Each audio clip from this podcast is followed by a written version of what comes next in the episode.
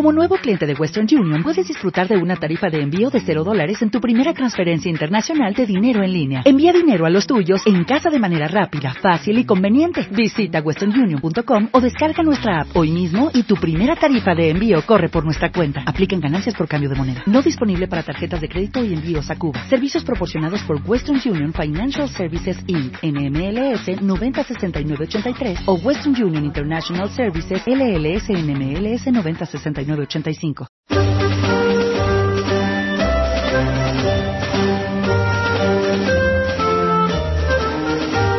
En Onda Cero, La Rosa de los Vientos con Bruno Cardeñosa.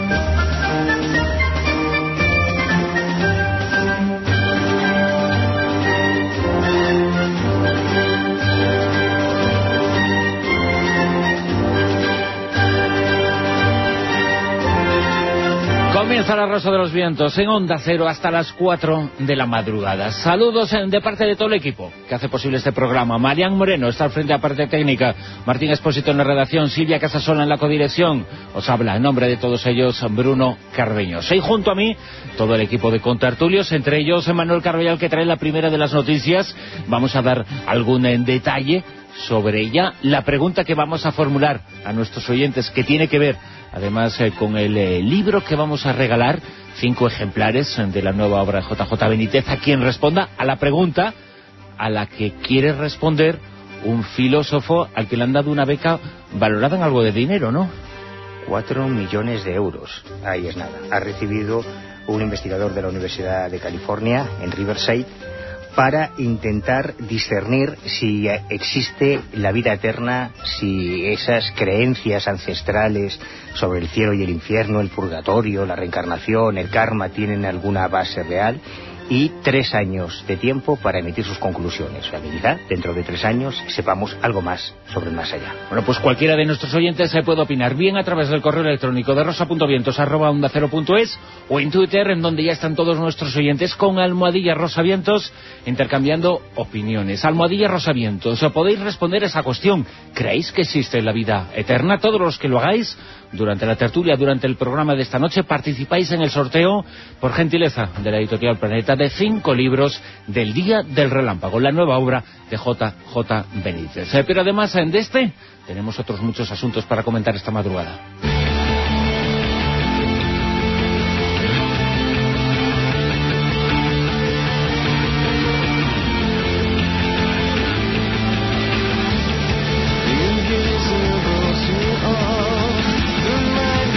Hablaremos, eh, por ejemplo, del descubrimiento de los restos geológicos de un pequeño continente. Está bajo las aguas del Océano Índico. Es inevitable, a raíz de este hallazgo, pensar en viejas tradiciones, en mitos de antiguas civilizaciones, en leyendas que hablaban de la existencia de un continente ahí, en el Índico. También hablaremos de la fecha del juicio final, porque algunos han puesto fecha investigando determinados datos, nos lo contará Lorenzo dentro de unos instantes, al juicio final. También existen otros estudios y otros trabajos de los que nos vamos a hacer eco, como aquellos que nos hablan de los delincuentes, que pueden estar predestinados genética y cerebralmente a cometer las fechorías que cometen.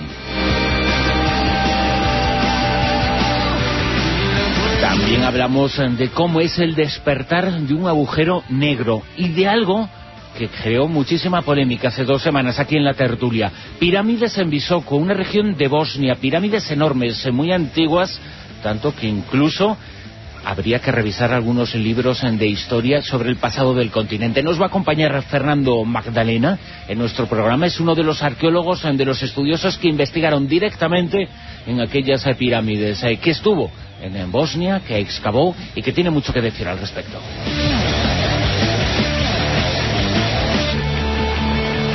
También hablaremos eh, del asesinato de Lumdal, el presidente del Congo. La CIA estuvo detrás, pero ahora los servicios secretos eh, británicos también parece que lo estuvieron. Nos lo contará Fernando Rueda en el detector de mentiras. Eh, también hablaremos de medicamentos genéricos, de paraísos fiscales del cantante Kurt Cobain en el informativo Un Mundo Feliz. Y en el buscador, Martín Espósito nos informará sobre cómo han sido estos 40 años de existencia del teléfono móvil. Y es que hace cuatro décadas se produjo la primera llamada con un teléfono móvil. Y con Silvia Casasola en el gabinete de curiosidades nos adentraremos en las incógnitas sobre la muerte del astronauta Yuri Gagarin. La una y cuarenta minutos.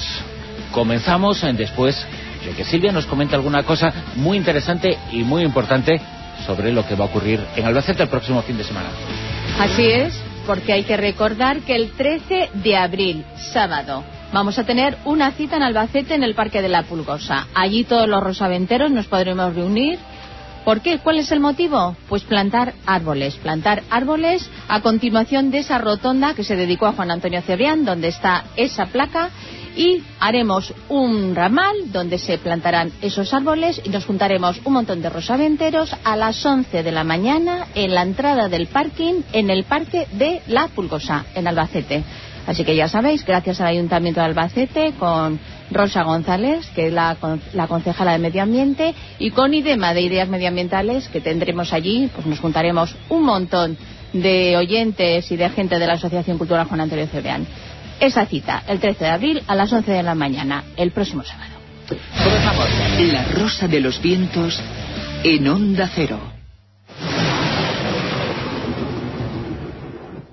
Si pensabas que Caballo de Troya terminó, espera a oír esta gran noticia. Tras vender más de 6 millones de ejemplares de la saga Caballo de Troya, vuelve JJ Benítez con el Día del Relámpago para revelarnos las grandes incógnitas que han quedado por resolver. El Día del Relámpago es un thriller de fuertes emociones, intriga y misterio que resuelve preguntas como ¿qué sucedió al mayor tras su regreso a 1973? ¿Fue el general Curtis un traidor? ¿Murió Eliseo? ¿Se unió la cuna en el Mar Muerto? La novela El Día del Relámpago de JJ Benítez es la pieza que faltaba para que la exitosa saga Caballo de Troya cobre por fin todo el sentido. Si pensabas que Caballo de Troya terminó, con este libro vivirás lo no vivido. Editorial Planeta.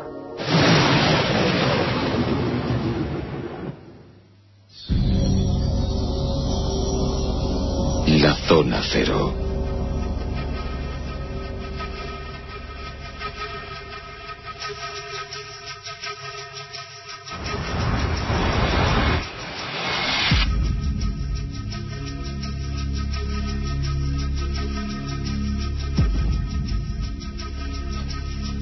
Lo hemos presentado anteriormente. Manuel Carballal y junto a él Ignacio Mozón. Muy buenas, Ignacio. Muy buenas noches. Y Lorenzo Fernández eh, también. Buenas noches, eh, Lorenzo. Por cierto, estamos hablando mucho de, citas. Esa cita en Albacete el sábado por la mañana. Y quien sea de Cuenca o quien quiera ir de Cuenca también tiene una cita verdaderamente interesante el sábado y el domingo. Jornadas de Enigmas del Hombre y el Universo en honor y en homenaje a Fernando Jiménez Sí, señor, es un fin de semana la verdad es que muy intenso. Eh. Homenaje por un lado a Juan Antonio, homenaje también por otro lado a Fernando Jiménez del Oso. Como no podría ser menos, hermanados los dos. Y además es que es gente a la que hay que estar homenajeando constantemente, ¿no? Y allí nos vamos a juntar también un buen número de, amigos, eh, pues eso, va a estar Javier Navarrete, gente que estuvo al principio, muy al principio en la revista Enigmas, colaborando con, Fernando, colaborando con todos los que formábamos parte de, este equipo. Hay gente que representa a las nuevas generaciones como eh, Juanjo Sánchez Oro, por ejemplo, David Cuevas. Hay gente que representa ya a otras generaciones muy antiguas, como por ejemplo Bruno Cardeñosa. Yo también voy a estar por allí el sábado por la tarde, creo que estamos tú y yo, ¿no? Y bueno, pues va a estar muy divertido. La verdad es que la idea es dar a conocer, por un lado, las investigaciones que se han estado desarrollando en los últimos tiempos, cada uno en su diferente ámbito, por otro lado mostrar las investigaciones, viajes que desarrolló en su momento Fernando Jiménez de y que de una forma u otra nos marcó a todos el camino para poder pues continuar con, lo que nos gusta y con lo que nos apasiona. ¿no? Lo que no me acuerdo muy bien es el lugar donde se celebra. Pues yo sí, porque lo tengo apuntado. Aquí en la residencia universitaria Antonio de Ojeda, en la avenida San Ignacio de Loyola, el número 13 en Cuenca, todo el sábado y la mañana del domingo. Esas jornadas se cobra precio por la entrada, todo hay que decirlo, pero el precio no es monetario. Hay que llevar alimentos porque se tratan de unas jornadas eh, benéficas y ese es el único precio por la entrada, llevar algún tipo de alimento para el banco de alimentos. Exactamente, además eh, va a ser unas, van a ser unas jornadas muy, muy, muy, muy bien organizadas porque detrás está un queridísimo amigo que además ha estado ya en alguna ocasión con nosotros en la tertulia, Jesús Ortega, que bueno, pues se lanza a, esta aventura que son las jornadas y los homenajes y, seguro que va a quedar muy bien. Bueno, pues eh, estamos eh, muy atentos y que estén atentos todos nuestros amigos de Cuenca y todos los que quieran desplazarse hasta allí durante este fin de semana. Vamos a ver en internet todos los detalles durante toda esta semana de esta cita. Como seguiremos todos los detalles y todo lo que averigüe este filósofo sobre esa gran pregunta. Yo no sé si va a encontrar alguna respuesta que contente a todos. Mm, yo sí, no va a encontrar una respuesta que contente a todos, eso es evidente. Pero, hombre, yo creo que cualquier persona con un poco de curiosidad intelectual, pues va a tener eso, curiosidad por ver a qué conclusiones llega y en qué se gasta cuatro millonazos de euros en una investigación. Fotocopias. ay, lo que harían algunos con los cuatro millones. No, ya no me volvíais a ver. Fíjate que la, Universidad de California ha declarado que es, eh, con diferencia, eh, la suma, la subvención más eh, grande que ha recibido ninguno de sus investigadores en el ámbito de las humanidades y desde luego es una de las más grandes subvenciones que se ha otorgado jamás a ninguno de sus profesores. En este caso, el beneficiario es el profesor de filosofía John Martin Fisher, que ha recibido esa generosa eh, subvención de la Fundación John Templeton, que ya había participado, eh, ya había subvencionado investigaciones eh, sobre asuntos un poco extraños, ¿no? Sobre la evolución, el infinito, la creatividad, el perdón, el amor, el libre albedrío, sobre conceptos, evidentemente, desde un ámbito filosófico. Lo que me eh, ha irritado un poco al leer las declaraciones del doctor Fisher es que él en todo momento, y eso es muy lícito, eh, insiste en que van a tener mucho cuidado en documentar, por ejemplo, las experiencias cercanas a la muerte, un tema que hemos tratado muchas veces en, nuestras tertulias, y otros fenómenos, tratando de averiguar si estos son plausibles de un más allá o están biológicamente inducidos por ilusiones. Imagino que harán eh, algo más, porque hay muchos laboratorios trabajando, muchas universidades trabajando sobre las FM, ¿no? Pero él ha insistido mucho, y esto es lo que me ha eh, chirriado un poco en que no van a trabajar, eh, más lo ha dicho así un poco despectivamente, ¿no? Que bueno, que sí, van a investigar eh, la supervivencia, la, supuesta supervivencia del alma, el más allá, los conceptos del cielo y el infierno, la reencarnación, pero no van a trabajar en temas como fantasmas o sucesos paranormales. Porque eso es mentira. Y esto sí me ha irritado un poco, es porque ahora estabais hablando de, ese, congreso homenaje a Fernando y, que, es benéfico. Y precisamente este fin de semana se celebró un congreso en Guadalajara espectacular con una calidad de ponentes, catedráticos de universidad, eh, doctores, eh, psicólogos, médicos, mm, los, los eh, responsables del único laboratorio existe hoy por hoy en una universidad española de parapsicología, personas con un currículum académico como eh, José Miguel Pérez Navarro, por ejemplo, que es doctor en psicología por la Universidad de Coventry y que anteriormente fue investigador asociado y profesor titular de la Universidad de Greenwich en Reino Unido y actualmente es profesor de la Universidad Internacional de La Rioja y como él otros muchos participantes este fin de semana que trataron sin ningún complejo desde el ámbito académico, desde su formación académica, la parapsicología tal y como lo que es, que no tiene nada que ver con lo que suele salir en televisión en las madrugadas, con esos personajes de luengos cabellos y decorativas naipes sobre la mesa, ¿no? Eh, pero bueno, este, este profesor de filosofía ha intentado desmarcarse de esos conceptos y va a dirigir la investigación por otros derroteros porque, según él, y gran parte de la, discusión, esta es una cita literal, sobre este tema se ha dado en la literatura, especialmente en la fantasía la ciencia ficción y en la teología, pero nadie ha dado una mirada integral ni ha trabajado la posibilidad de la inmortalidad según la ciencia, la teología y la filosofía simultáneamente. Yo no estoy muy de acuerdo con eso. Yo creo que los trabajos de Kubler-Ross o de Kenneth Ring, por ejemplo, son de un nivel eh, de rigor realmente notable. Lo son, son. Además, desde una perspectiva muy holística, desde distintas ciencias han hecho sus acercamientos, ¿no? Pero bueno, me imagino que él tiene que eh, dejar claro que es el merecedor de tiene, tiene que justificar los cuatro millones, De cuatro millones. claro, bueno, yo desde luego voy a seguir con mucho interés la publicación de sus conclusiones, que teóricamente tiene que hacerse dentro de tres años, a través de un, de un libro, de un monográfico que editará las, el Departamento de Publicaciones de la Universidad de Oxford, lo que sigue subrayando el carácter académico y de prestigio que se pretende dar este trabajo, bueno, veremos si está a la altura, ¿no? A ver Lo que pasa es que es como todo, ¿no? O sea, la sensación que da con ese tipo de, de, noticias y, y, sobre todo de investigaciones en ciernes, ¿no? Cuando ya adquieren por fin esa difícil catalogación de científico, la sensación que da es que han descubierto la pólvora. Es que, es que tú has citado a Kenneth Ring, has citado a Elizabeth Kubler-Ross.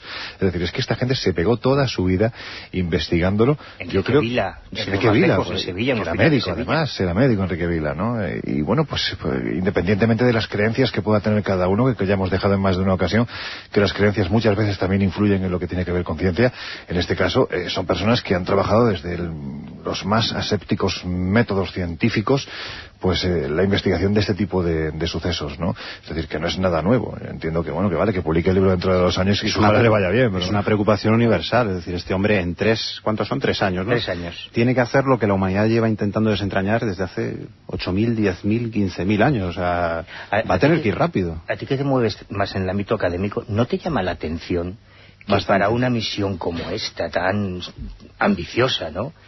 Se ve que a un filósofo no a un médico, un psiquiatra, un neurólogo, quizá un neurocientífico sería más apropiado, un filósofo.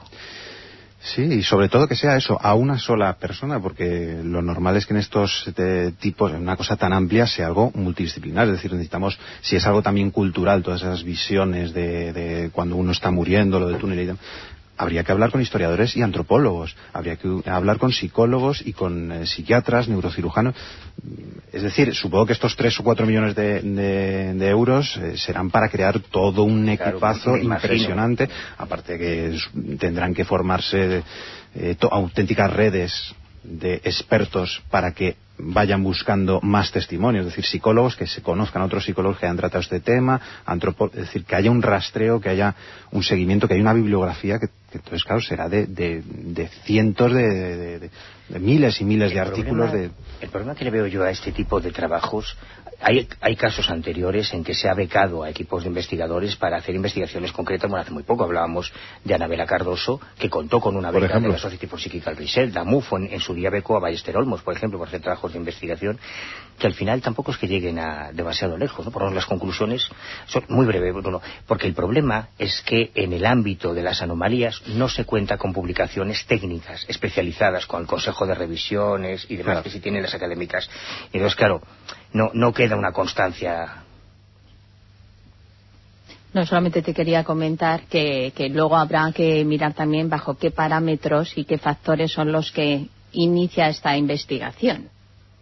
A mí me sorprende que sea un filósofo y no un neurocientífico pero posiblemente sea filósofo porque también una de las partes que tú has comentado que se busca en esta investigación es intentar ver si hay algún rastro, alguna prueba de la existencia de un más allá. Eso un neurólogo, un psicólogo no te lo va a ofrecer, te va a dar el aspecto más científico. Un filósofo posiblemente sí, te puede, te puede ahondar más en esa, esa parte espiritual. Es que la ciencia no tiene, no, es, no, hay por qué satanizarla. No, no, no, no, oye, que no lo estoy haciendo, ¿eh? no, ni mucho menos. Bueno, pues podéis responder esa pregunta, después eh, podemos volver si queréis a ese debate, a esa pregunta. ¿Existe la vida eterna?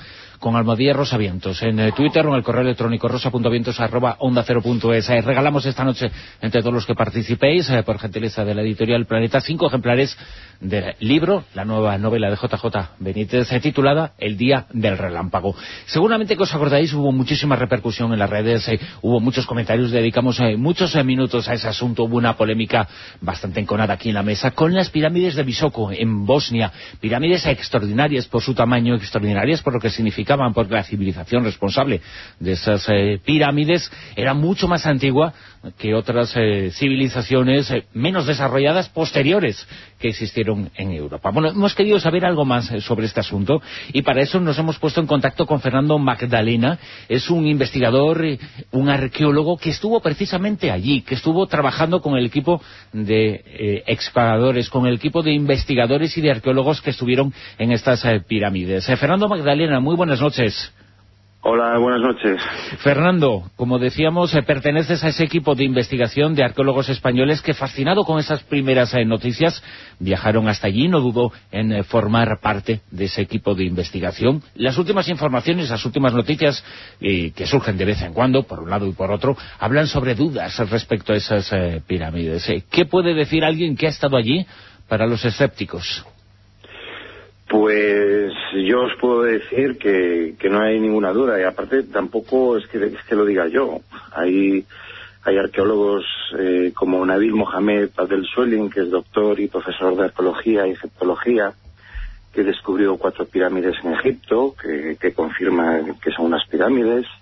También el profesor Mona Fouatali, que es presidente del Departamento de Restauración de la Universidad Arqueológica de Cairo Solen Ahmed Halewi, experto en el periódico faraónico de Egipto, y así otros colegas ¿no? que, han estado allí y, confirman y está realmente confirmado porque está saliendo material, se están encontrando pues pues bloques, se están encontrando eh, todo tipo de materiales que confirman que, es una pirámide. Por las investigaciones que habéis efectuado en estas eh, pirámides, eh, ¿qué se puede decir sobre ellas? ¿Son construcciones eh, naturales después modeladas por la acción humana o son pirámides como entendemos por poner la comparación que primero desde luego viene a la mente de, las personas, pirámides como la egipcia, como las de la meseta de, de y también, evidentemente, ¿qué podemos saber respecto a su datación y sobre sus constructores? Pues bueno, eh, la pirámide no es exactamente de la misma tipología que, la de Egipto. Eh, es una pirámide, pero tiene otro tipo de, construcción, ¿no? Está formada con, bloques que, están compuestos por dolomita, grapa, calcita y arcilla, que unido con el carbonato cálcico, pues forma un, hormigón, ¿no? Entonces estamos hablando que está hecha con, bloques de hormigón, no, no de arenisca ni, ni otro tipo eh, de material pétreo, ¿no? Entonces ya nos estamos encontrando con una cultura que en, su momento pues conocía el hormigón antes que el descubrimiento romano del mismo y, y después tenemos otro tipo de tipología de, en, las pirámides, ¿no? Porque estamos hablando de un valle donde hay cinco pirámides la pirámide del Sol estaría construida con este tipo de, elementos, este hormigón. En cambio, la pirámide de la Luna, pues sí, ya serían con bloques de, de arenisca, ¿no? Incluso hay documentación que indica que se estuvo sacando bloques de, esa pirámide cuando fue el imperio, la pertenencia al imperio austóngalo, pues para, para construir los palacios en Viena, ¿no? Y sobre el tema de la cultura, pues en este momento no hay datos que, que se puedan asociar a un, tipo de cultura en concreto a estas pirámides, ¿no? Ese es el, misterio que sigue, que sigue estando, ¿no? Se, sigue excavando y me imagino que, que o temprano saldrá algún tipo de, elemento que, que nos diga a qué cultura podría pertenecer estos. Ahora seguimos eh, conversando con Fernando Madalena tras las noticias de las dos de la madrugada en Onda Cero, pero una pregunta antes de esas eh, noticias y antes de entrar un poco en debate aquí en la mesa a propósito de esas eh, pirámides en Bosnia. La duda que existe y que presentan algunas personas, y Ignacio la, presentó aquí el, otro día, era sobre si existían publicaciones autorizadas científicamente sobre lo que se está investigando y lo que se está descubriendo en estas pirámides en Bosnia, en la antigua Yugoslavia. Pues lo que son publicaciones, se han hecho varios varios congresos donde, donde han ido diferentes arqueólogos y se han dado pues ponencias y se han presentado pues diferentes eh, eh, líneas de investigación ¿no? a raíz de, este descubrimiento. ¿no? Se han hecho pues un par de congresos allí en, en Sarajevo y lo que es eh, algún tipo de, publicación en concreto sobre las mismas, pues en este momento pues pues no lo hay, ¿no? Eh, están saliendo datos, pues análisis de, los arqueólogos que están allí trabajando, de la Universidad de, Venecia, con las últimas adaptaciones, ¿no? Pero en principio lo que es una publicación en sí sobre las mismas, salvo el famoso libro que ha escrito Semir, ¿no? Que es el, el, descubridor de, las mismas, pues como un respaldo de un arqueólogo serio, de momento no, hay ningún tipo de publicación. Después seguimos hablando sobre esas eh, pirámides en Bosnia. Como decimos, tras las noticias en Onda Cero, continuará La Rosa de los Vientos eh, con la tertulia, con Ignacio Monzón, con Manuel Carvallal, con Lorenzo Fernández y con nuestro invitado especial, uno de los eh, excavadores de los arqueólogos que ha estado allí en Visoko, en Bosnia, estudiando directamente las pirámides, las que podrían ser las pirámides más antiguas del mundo. La Rosa de los Vientos. Onda Cero.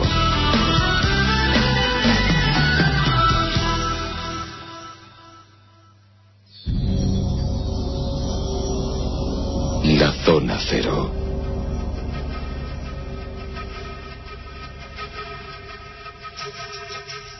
Continuamos en la tertulia Zona Cero, continuamos en la Rosa de los Vientos, continuamos con ese sorteo en Twitter y en el correo electrónico. En Twitter con Almodía Rosavientos, por ejemplo, Víctor García nos dice, ¿es la vida eterna algo planteable al margen de nuestra cultura? La Stark señala que no cree en la vida eterna, que creo que es una invención del hombre para encontrar sentido a la muerte, una herramienta de manipulación.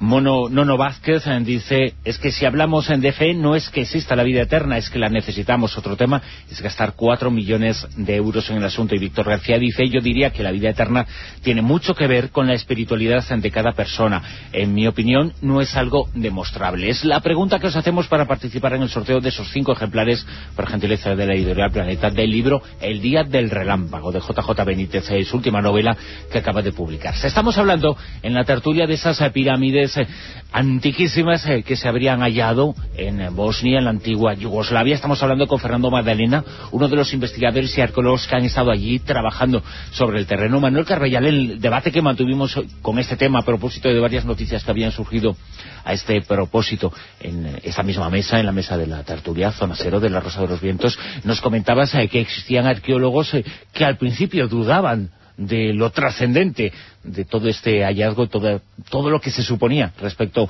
a las pirámides de Bosnia, pero que una vez que fueron allí, que estuvieron trabajando, empezaron a cambiar de opinión. Uno de esos arqueólogos a los que hacías eh, referencia es precisamente quien está hoy con nosotros, Fernando Magdalena, ¿no? Claro, pero yo creo que esto ha ocurrido a lo largo de toda la historia de la humanidad cuando se hace un descubrimiento extraordinario que nos obliga a replantearnos lo que sabíamos sobre nuestra historia, pero como ocurre en todas las ciencias, ¿verdad?, en todos los campos del conocimiento.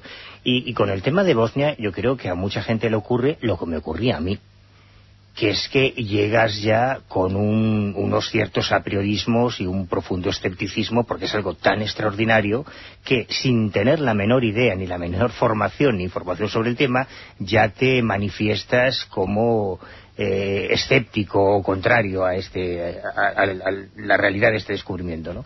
Hasta que de repente te encuentras con alguien como Fernando Magdalena, quien yo conozco hace muchísimos años, me consta que tiene la cabeza muy bien amueblada y que no tiene ninguna idea extraña ni a priorismo y que hizo lo que hay que hacer para poder opinar sobre un tema. Se fue allí, participó en las excavaciones y además creo, Fernando, que yo reuníais eh, arqueólogos de todo el mundo que ibais voluntariamente para participar, para colaborar en las excavaciones, ¿no? Correcto, correcto. Yo cuando fui a Bosnia, yo fui totalmente pensando que era un camelo esto, ¿eh? o sea, que, quede por delante.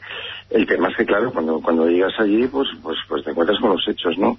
Efectivamente no era yo solo, tenía compañeros de la Universidad de Milán, de la, de la Universidad de Venecia, eh, arqueólogos norteamericanos, de, eh, dan un montón de facilidades para, para que vaya la gente a, excavar y a trabajar, ¿no? ¿no? Ponen ningún tipo de impedimento en ese sentido.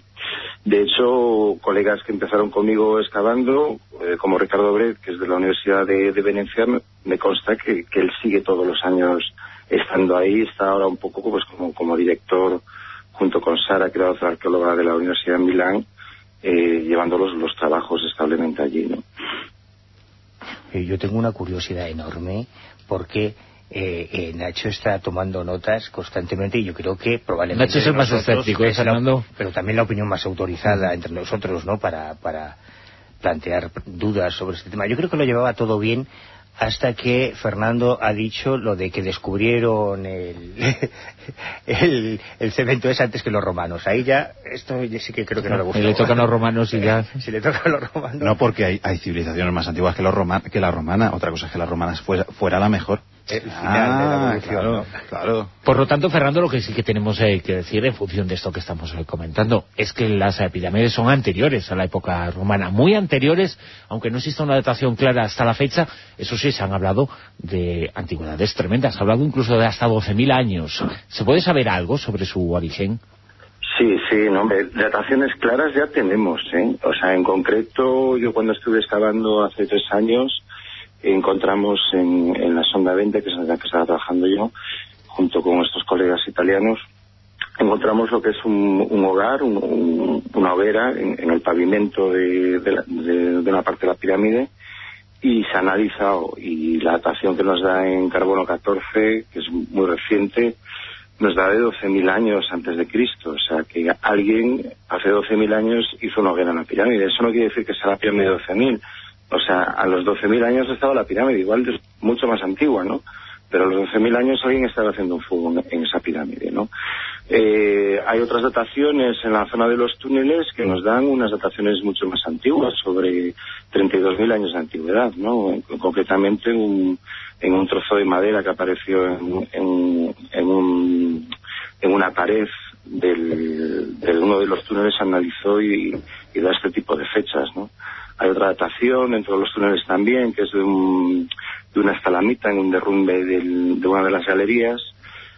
Había una estalamita y al analizarla, pues nos da una datación también de 5.000 años, eh, más o menos 75 años de, de error, con lo cual ese, ese- esa galería hace 5.000 años que, que, no, que no tiene uso, o sea, que, que el túnel es mucho más antiguo, o sea, dataciones hay, hay distintos tipos, entonces andamos ahí con la horquilla de que entre los 12.000, 20.000 es lo que se anda opinando eh, que es la datación de la pirámide, ¿no?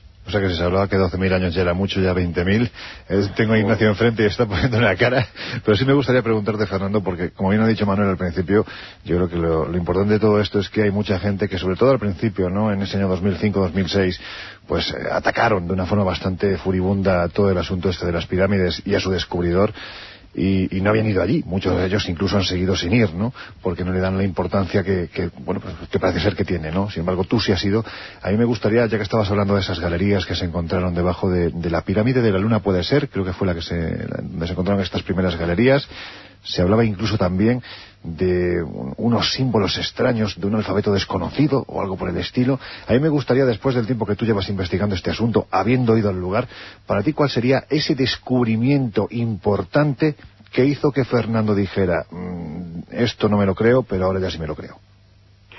Pues mira, yo, eh, pues, pues mira, a- varios. Bueno, primero, al verlo, al llegar allí ver la pirámide, o sea, te quedas acojonado, o sea, hablando en plata, o sea, es impresionante porque, porque es que lo ves, o sea. Eh, y después ya lo, yo para mí, para mí lo más determinante, que es una cosa que no nadie hab- habla o no le presta atención, es en, en la pirámide del Sol, pues el ver un ángulo, o sea, el ángulo de una cara con otra cara, lo que es la arista de, de la pirámide, ¿no?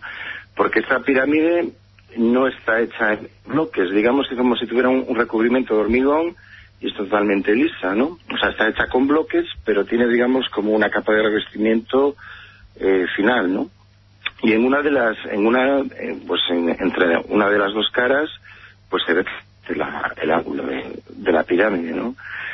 Y, y después en, en la la luna, ya cuando se ha estado excavando, pues, pues todo tipo de, de pavimentos, de enlosados, de muros, de, de cerámicas, que están empezando a salir cerámicas, pero son cerámicas muy toscas, mm, eh, pues digamos que con una cocción muy, muy primitiva, ¿no? Y, totalmente lisas, ¿no? Son unas cerámicas ocres que en este momento no, no, no te pueden eh, identificar, pues, pues, pues nada en, en concreto, ¿no? Fernando, y una pregunta muy directa. Vamos a ver, se sabe o se dice que las pirámides de Egipto fueron construidas para albergar eh, los cuerpos de los faraones, de los reyes de Egipto. ¿Qué posibilidades se barajan en este sentido con las supuestas pirámides de Bosnia? ¿Para qué fueron construidas? No sabemos quiénes las, hicieron, pero ¿se tiene una idea de para qué se hicieron? Pues mira, yo ahí, pues no me mojaría, sinceramente, porque porque de momento no, no hay la suficientemente información, pues eh, exactamente para saber la funcionalidad de las mismas, ¿no?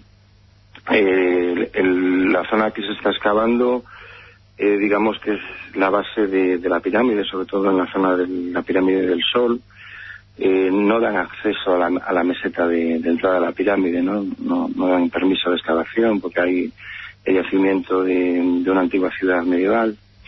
Entonces, hasta este momento, yo no, no te diría exactamente la función de la pirámide, ¿no? Fernando, Eh, Se pone también en duda que en Egipto sea una función de entrenamiento también, pero bueno. hoy por hoy mm, no tienes ninguna duda de que esa excavación en la que has participado y seguirás ese, participando siempre que puedas, ¿es una pirámide? ¿No es ningún otro tipo de construcción? No, es una pirámide. Tiene forma piramidal, está orientada como otras pirámides a lo largo del mundo a los cuatro puntos cardinales. Eh, lo que te comentaba, que, que se ve el ángulo, o sea, es que, es que no hay ningún tipo de duda. Es que yo no sé por qué la gente insiste en decir que no es, que no es. Hombre, pues porque una pirámide de 20.000 años es, es una cosa dura de tragar. Bueno, pero las atracciones son las que son, Manuel. Yo, yo, yo qué quieres que te diga. En la vida hay muchos misterios, pues este, digamos, pues que, pues que es uno más, ¿no? Eh, otro tipo de, de dataciones que se están haciendo ahora en Egipto, pues están un poco eh, orientándose, por ejemplo, las dataciones de la esfinge a nivel geológico, pues hacia esas fechas también, y se está intentando desmontar un poco lo que es la historia establecida. Eh, eh, yo qué sé.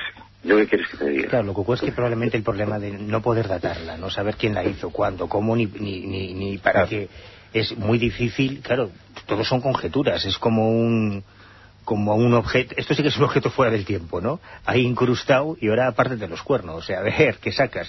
Más que Sí, nada que pero se... es que para eso hace falta apoyo, te quiero decir. Es que con Chichen Itza, por ejemplo, pasó exactamente igual. Era una montaña que estaba cubierta de escoria de vegetación y de repente empezaron a destapar y dijeron, ah, pues sí, es verdad, sí es que hay una pirámide. pirámides Pues en es que esto, o eh, Claro, en cualquier sitio, es que pero- también con esto hay que hacerlo. Es decir, Lore- Lorenzo, no es lo apoyo. mismo Chichen Itza, que está datado en una época donde sabemos que hay una cultura que es capaz de, de- de desarrollar una logística como para construir esto, que las- esas fases más antiguas... Eso lo sabes eh, tú ahora, Ignacio. Es decir, que es que hasta hace cuatro días en América se decía que ni pirámides ni templos tenían una función funeraria y de repente se encuentran en Palenque al señor Pacal. Pues bueno, pues es que eso, eso es- hace, hace 200 años no se pensaba tan claramente. Y hace te quiero decir. 150, pues, eh, pues sí, ya se empezó, sí, ya se empezó a, a pensar ya en el siglo XIX muy avanzado, eh, Lorenzo. Eh, pero claro, la cuestión es que aquí nos estamos, estamos hablando de una época, lo llam- llamaríamos epipaleolítico, o incluso ya nos iríamos más antiguo a paleolítico superior.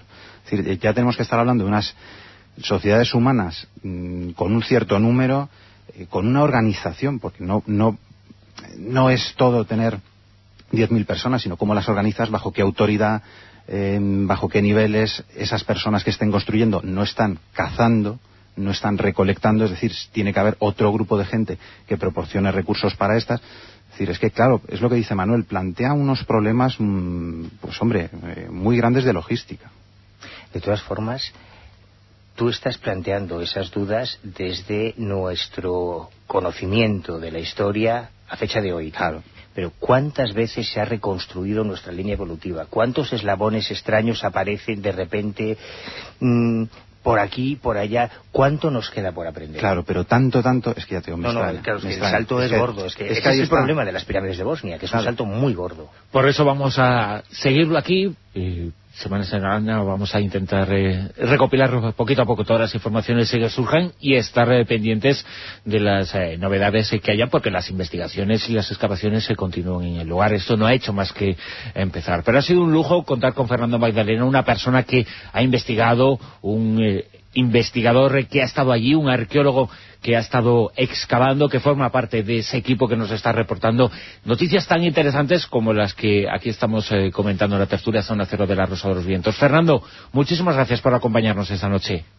Gracias a vosotros por, por haber invitado a vuestro programa. Y, y gracias por la valentía, ¿eh? que no cualquiera se atreve a contar estas Sí, cosas. señor. Fíjate. Bueno, bueno, bueno. Muchas gracias, Fernando. Un abrazo. Fíjate, dice... Venga, un abrazo. Hasta luego. Chao, chao. Dice Carmelo con almohadilla Rosavientos, Bosnia, bello país, bellos paisajes, naturaleza en estado puro, mal cuidada por sus habitantes, pobreza y riqueza en una mirada. Es una descripción que nos hace a propósito de esta conversación que volveremos a mantener, vamos a estar pendientes de cualquier novedad que surja sobre este asunto que es, desde luego, interesante. Ahí está esa adaptación del Carbono 14, de, esas, eh, de esos restos de una guerra de 12.000 años de antigüedad. Por lo menos da que, que, pensar. Y luego, pues bueno, pues para eso tenemos a Ignacio. Monzón, para que nos rebaje el entusiasmo. No, no, y te digo más. Además es que me pienso llevar a Ignacio Monzón este verano. Nos vamos a ir tú y yo juntos Si, a pa- Bosnia. si pagas tú, No, no, no te preocupes, yo te invito. No, no, para allá. pero le tienes que llevar en invierno. Y luego, sobre todo, concretar, ¿no? Porque, claro, ha, ha habido varias cifras que, que se han apuntado. Ahora lo importante es eh, que se intente concretar lo, lo más cercano posible a, a cuando puede ser ese origen. Es que es una antigüedad sobre todo, es el- el, eh, nos acaba de decir el invitado que ha habido congresos. Pues por lo menos que se publiquen esas actas de los congresos que se suelen publicar. Que, que haya publicaciones científicas que se puedan seguir, contrastar, que, es decir, que haya un debate. Porque el problema es que se dice mucho, yo he visto la página web oficial, mm, y es que referencias, excepto al libro del, de, de Semir... De, Stanevich. es- pues eh, es que no hay más. Pero a ver, a ver, espera, espera, espera, espera, vamos a ver. Eso tampoco quiere decir mucho. Que- no, no quiere decir nada. O sea, yo acabo No. de decir hace cinco minutos que este fin de semana se celebró un congreso de parapsicología en, en Guadalajara con varios catedráticos de universidad, varios profesores titulares universitarios. Hay bibliografía técnica sobre parapsicología para aburrir un santo. Hay miles de referencias bibliográficas. Tú te vas a cualquier facultad de, de psiquiatría o de neurología española y dices, no, yo es que vengo aquí a investigar parapsicología y te mandan Albacete no. Pasado. No, te mandan por donde amargan los pepinos. de- Tú imagínate cómo, cómo habrán reaccionado las universidades de Bosnia cuando llega un tío que dice que ha encontrado una pirámide más grande que ninguna otra del mundo de 12 a 20 mil años de antigüedad y que, hombre, como tienen que excavar, que aunque haya una ciudad medieval ahí, pues que si no les importa ya van a pasar por encima, bueno, hombre, es mucho más interesante porque puede cambiar nuestra concepción más de la historia, ¿no?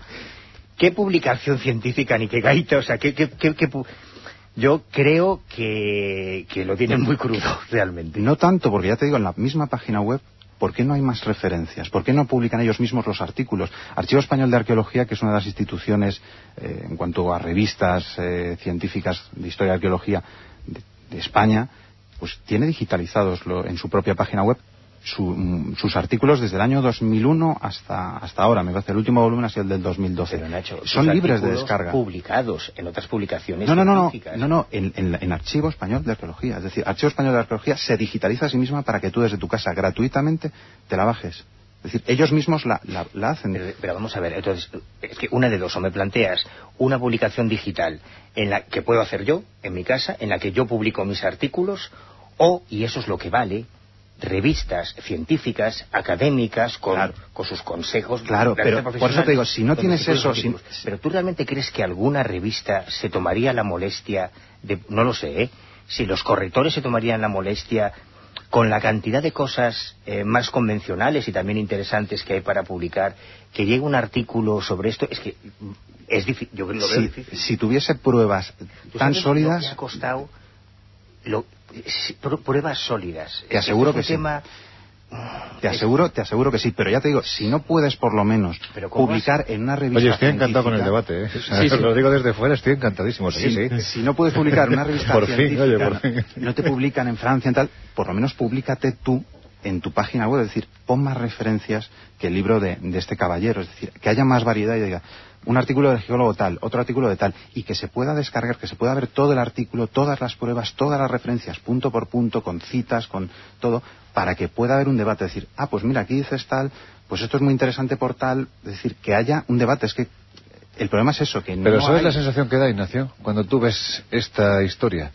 Desde fuera la sensación que da cuando empiezas a consultar no solo esta página, sino tantas y tantas otras que hablan de las pirámides de Bosnia, de las supuestas pirámides de Bosnia, cuando empiezas a leer declaraciones de arqueólogos que han estado allí a pie de terreno, es que no son mm, decenas, son cientos los arqueólogos que han pasado por este lugar por la curiosidad de encontrarse con lo que supuestamente hay allí. Y son muchos los que posteriormente, a lo mejor, habiendo pasado una hora o habiendo pasado una semana, declaran que, pues sí es sorprendente, pues sí podría ser, pues sí, ¿por qué no?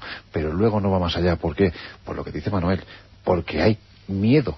Es que vamos a ver, es que, pero miedo, entiéndeme, no miedo a contar una verdad, miedo a plantearse la posibilidad de que eso sea real. ¿Por qué? Porque el estamento científico que tiene otras cosas más banales, mm, igual de interesantes seguramente, pero más banales que investigar o que publicar, nunca va a hacer lo que lo que está diciendo Manuel, nunca te va a publicar. Pero a lo largo de la historia ha habido arqueólogos valientes.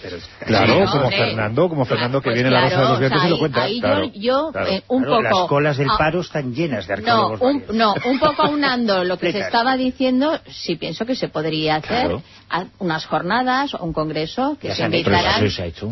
Que- Pero estamos hablando oficial. Claro, no, no me refiero, no que pueda ir, como él está diciendo, puede cualquiera, te facilita, no, no, que se invitara, si realmente quieren intentar que eso se sepa y que, o sea, no que se sepa, sino que se le dé la importancia. Que se dé la patina de... Que, que- claro, exactamente, esa es la importancia que ellos creen que tienen, pues que hagan todo lo posible porque hay una serie de personalidades que estén allí y que por lo menos pues Pero, den... Silvia, es que fíjate, es ¿tú que cuando hablas no lo han intentado pero es que, ya un Manuel, pero si Y- es que lo han pero que intentado. eso está ocurriendo, nos Pero- ha dado pero- pero es nombres que- que... ya quisiéramos todos los Pero, que estamos aquí Bruno, tener el currículum pero de es que ellos. ¿eh? ocurrido Pues con este entonces señor... ahí hay algo que, que no, no... Mira, te voy a decir Pues, eh, se- seguramente el tiempo que ha pasado No, pero desde mira, el hallazgo y desde las mira, primeras cuando- investigaciones, a veces pegamos un poco de relativismo Bruno, temporal. ¿eh? Bruno, pero Y cuando no, este señor no lleva a cabo las primeras investigaciones... Es que es un salto muy gordo. Es que lo que plantea es una revisión de toda nuestra historia. O sea, esto no puede existir.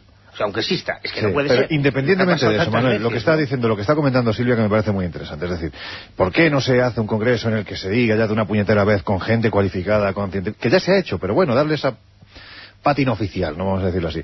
Es que vamos a ver, cuando este señor empieza con este asunto y sigue investigando y el gobierno se pone a su favor, le da pues los medios que pueden para que siga llevando a cabo las excavaciones, es que los primeros arqueólogos que sin ir al lugar que es lo que tú dices, hay que ir al lugar. Sin ir al lugar empiezan a criticar esto en revistas como, por ejemplo, Antiquity eh, Review, en fin, científicas, ¿no? Donde se dice, no, esto es mentira, esto no puede ser, esto es una locura. Para desacreditar a este señor, lo primero que dicen es que ha estado durante un año trabajando en las pirámides que se encuentran en toda la región maya y región azteca y ha llegado a la conclusión de que esas pirámides fueron construidas por, la- por atlantes. Es que es que eso es lo que dicen los científicos que atacan a Stanovich. Es que es decir, es que están criticándole con algo que no es real. Si es que él mismo sale diciendo, bueno, pues si yo he dicho esto, por favor, muéstrenme dónde demonios está publicado que yo lo he dicho, primero para demandarlo, y luego pues me enseñen la grabación donde se oiga mi voz. Es ¿Sabes que- cuál es el problema que ocurre con este tipo de cosas? Que al final quedan marginadas y Sí, circunscritas claro. exclusivamente a publicaciones de anomalías. a- Entonces, claro, ¿qui- ¿quién publica algo sobre las pirámides de Bosnia? Año cero, O- enigmas, pues, pues Exactamente. eso, claro. Mira lo que nos dice Ana Díaz. Si la historia va cambiando todos los días, no alcanza a comprender cuál es el miedo a Claro. reescribirla. Sí, sí, que cuesta mucho dinero.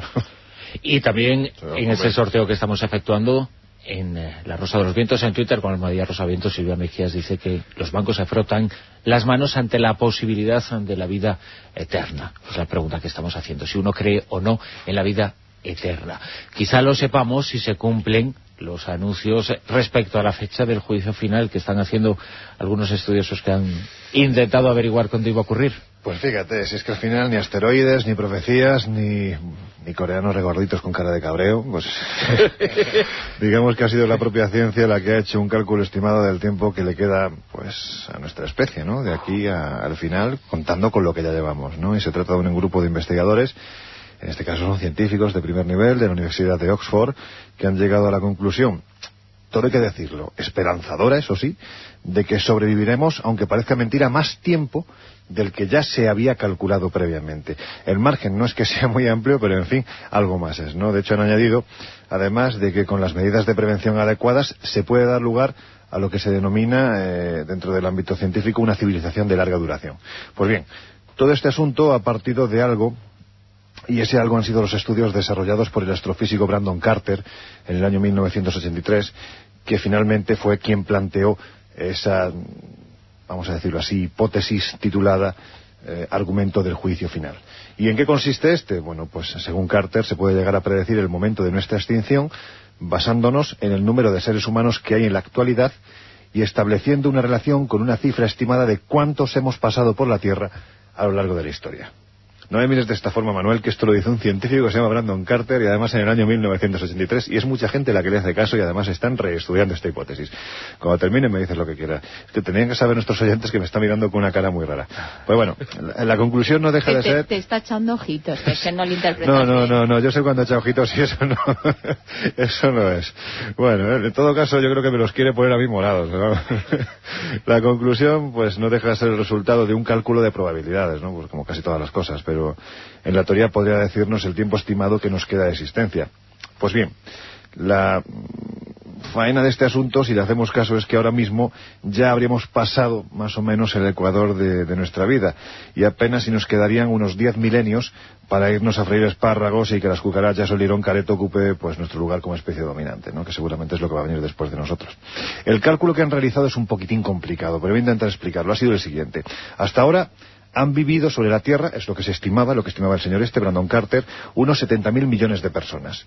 Pues bien, si nuestro tiempo no ocupa un lugar especial en la historia, y es por lo tanto un momento aleatorio igual a cualquier otro, entonces existe un 95% de posibilidades de que nosotros formemos parte del último 95% de seres humanos que vivirán jamás. Esto significa que hay un 95% de probabilidades de que el número total de humanos que existirán nunca sea inferior a 20 por 70 millones. 70.000 millones, mejor dicho. Eh, sigo, eh, que esto es todavía más complicado. La cifra resultante serían menos de un billón y medio de personas. Bueno, pues así las cosas, si la población mundial se estabiliza en 10.000 millones de personas y la esperanza de vida media es de unos 80 años, 80, 85 años, nos hace concluir, bueno, no evidentemente a nosotros, sino a los científicos que se ocupan de este asunto, que los humanos que quedan por nacer hasta alcanzar dicha cifra tienen que nacer por narices en los próximos 10.000 años. No obstante, que esto es lo importante, los investigadores de la Universidad de Oxford eh, han ampliado algo ese plazo tal y como ha confirmado Austin Gerick, que lleva a cabo dichos estudios. La cuestión es que han innovado la propuesta de Carter al considerar un escenario en el que muchas civilizaciones logran evolucionar en el universo. Así pues, partimos de la idea de que la civilización humana no sea pues la, única que existe, por lo tanto no es sobre la única sobre la que se desarrolla la prueba. Garrick ha afirmado que en ese caso deberíamos considerarnos a nosotros mismos como individuos elegidos al azar de entre todos los que hay en este universo o multiverso. Es decir, la teoría se está complicando a lo bestia. Además, Garrick y su equipo, partiendo de la idea de que las especies de larga duración son muy escasas y nosotros es difícil, pues por nuestra forma de actuar simplemente, que fuéramos una de ellas, han desarrollado un análisis mucho más detallado, teniendo en cuenta factores como el número de amenazas a las que nos hemos enfrentado, eh, o nos enfrentamos o nos enfrentaremos, pues del estilo de guerras nucleares, asteroides, pandemias globales, por no citar las que ni tan siquiera conocemos y por eso no citamos, porque no las conocemos, como, es lógico, ¿no? Bueno, pues los resultados del equipo de Oxford han sido que si el número de amenazas existenciales no es demasiado grande, pues la, prob la, probabilidad que tendremos de sobrevivir durante un largo tiempo se incrementa, aunque sea en un pequeño porcentaje. No obstante, y con este termino, termino Gerrick ha declarado que si hay un mensaje para nuestra civilización es que sería más aconsejable destinar una cantidad considerable de recursos a desarrollar métodos capaces de desviar las amenazas conocidas, estoy eh, dando sus palabras textuales, así como a la exploración espacial y a la colonización de otros mundos. Las civilizaciones, termina diciendo este señor, que adopten esta política tienen más probabilidades de estar entre las pocas que superen los pronósticos. Es decir, que si queremos salvarnos antes de que suceda lo que tenga que suceder en los próximos 10.000 años, tenemos que irnos a vivir a otro planeta. Porque además somos ya los restos de más de 70.000 millones de personas que han pasado por aquí, con lo cual, pues eso, tenemos un pequeño porcentaje más de 10.000, podemos pasar a lo mejor a 10.100 años, pero no vamos a vivir más. Para que luego me vengan diciendo que lo de las pirámides de, de Bosnia es una coña. Es que, es que, por favor, esto es una investigación seria. El, el problema que tenemos es que nosotros no somos una civilización.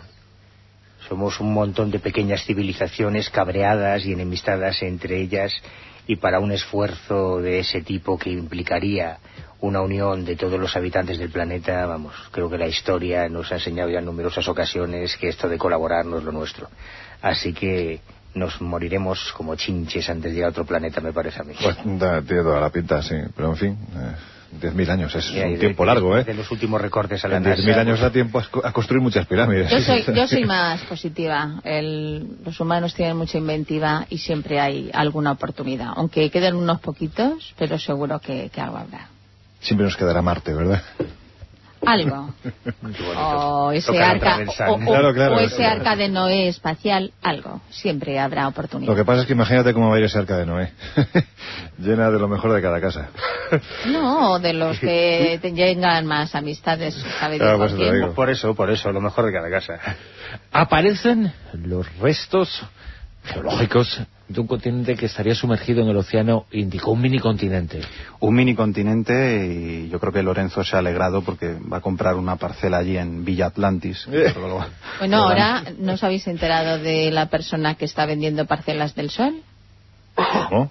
Sí, sí, que es una gallega. Un poco caluroso para mí. Pero... Sí, sí, creo que Nacho ahí no, no lo veremos nunca. Decían que había un gallego en la luna, pues también hay una gallega en el sol. Claro. Sí, es que... A un euro las está vendiendo.